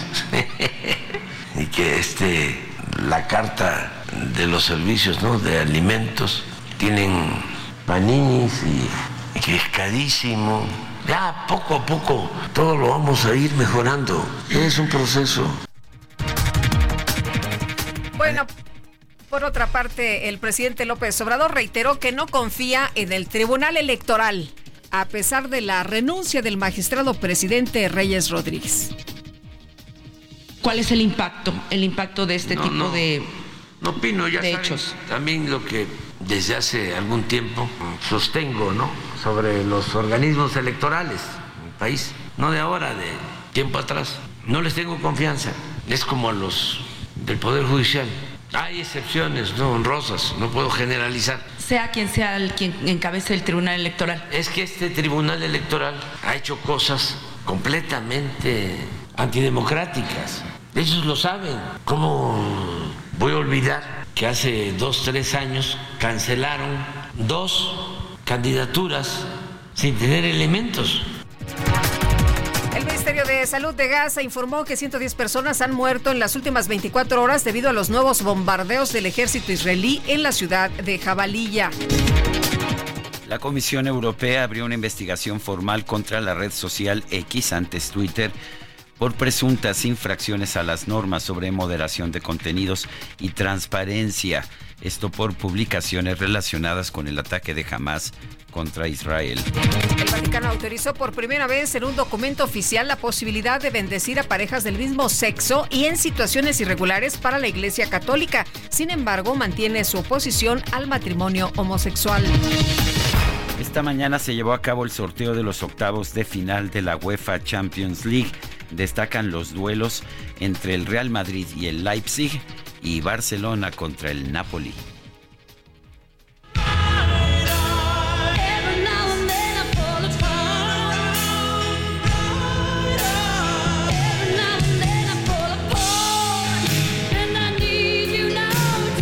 Informó que la ciudad de Mazatlán, Sinaloa, será el mejor lugar del mundo para presenciar el eclipse total de sol que se va a registrar el 8 de abril del 2024. La agencia informó que va a trabajar con la Secretaría de Infraestructura, Comunicaciones y Transportes de México y con la Sociedad Astronómica Mazatleca para documentar este fenómeno.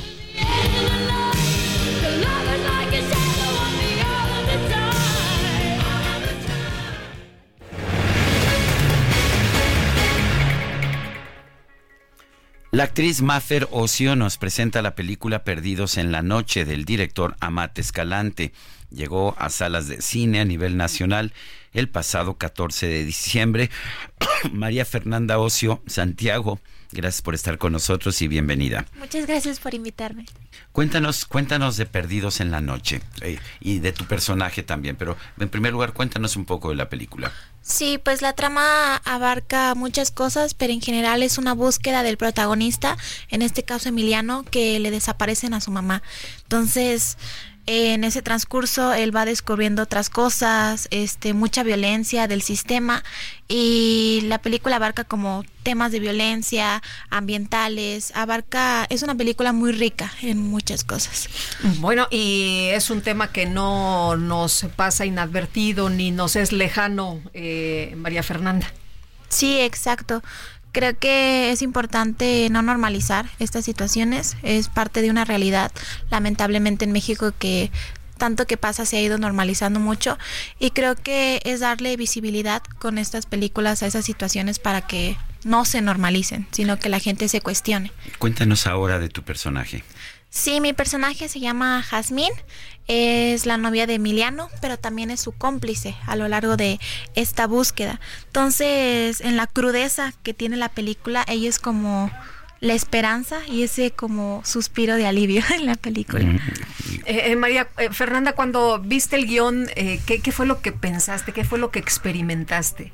Sí, cuando hicimos la primera leída del guion con todo el elenco, yo lo primero que dije es, esto, es un proyecto muy grande, estoy muy emocionada y vi que era un guion bastante extenso que abarcaba muchas cosas. Igual no terminé de leer el guion porque para mi personaje yo lo quería hacer como lo más natural posible, que se vaya este haciendo natural a, a lo largo del set junto con mi act- acting coach. Entonces creo que eso me ayudó también para construir a, a Jazmín.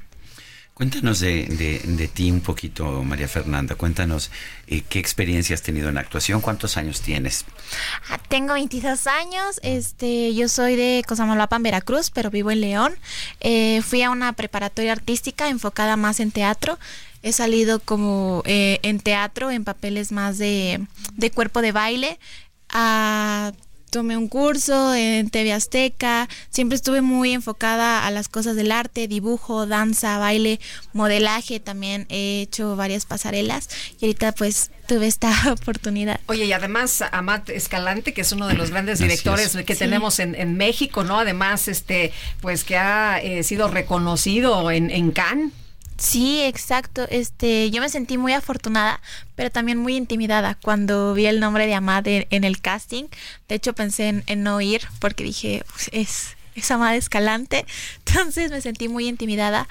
Pero sí, Amad es un súper director. Creo que es alguien que conectas muy fácil con él, te hace sentir incluido. Es es un ser muy creativo que constantemente está en revolución, escribiendo, escribiendo. Entonces creo que eso como actores también nos nutre mucho para aprender y dar esa efusividad en la escena. María Fernanda, si quisieras recomendarle a alguien la película en unas cuantas palabras, ¿qué le dirías? Perdidos en la noche. ¿Por qué tiene que ver a alguien Perdidos en la noche? Sí, la tienen que ver porque creo yo que es una película que no se delimita, que va más allá. Creo que a lo largo de la película van a estar siempre entretenidos y al filo de la butaca. Y aparte no es una película que se centra solo en un solo público, creo que abarca muchísimo público eh, para los jóvenes, para gente mayor, es una película muy rica. Bueno, ya está en cartelera desde el pasado 14 de diciembre. María Fernanda Ocio Santiago, gracias por estar con nosotros aquí en el Heraldo Radio. Muchas gracias, muchas felicidades. Muchas gracias. ¿Qué crees, Guadalupe? ¿Qué pasó? Ya se nos acabó el programa. Bueno, pues vámonos entonces, que la pasen todos muy bien, disfruten este día y nos escuchamos mañana martes a las 7 en punto. Hasta mañana, gracias de todo corazón. Shut them down in the club with a Playboy does, so they all get loose, loose out the bottle. We all get fit in again tomorrow. Gotta break rules, cause that's the motto. Club shut down, a hundred supermodels. Hey,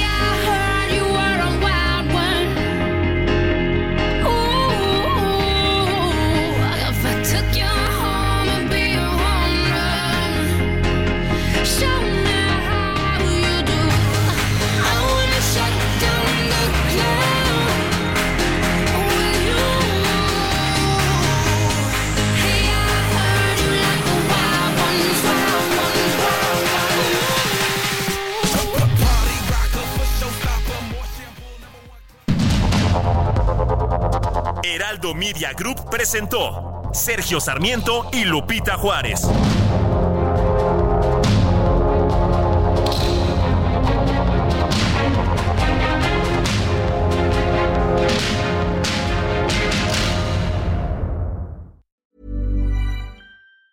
Planning for your next trip? Elevate your travel style with Quince. Quince has all the jet setting essentials you'll want for your next getaway, like European linen, premium luggage options, buttery soft Italian leather bags, and so much more. And it's all priced at 50 to 80% less than similar brands. Plus, Quince only works with factories that use safe and ethical manufacturing practices. Pack your bags with high-quality essentials you'll be wearing for vacations to come with Quince. Go to quince.com slash trip for free shipping and 365-day returns.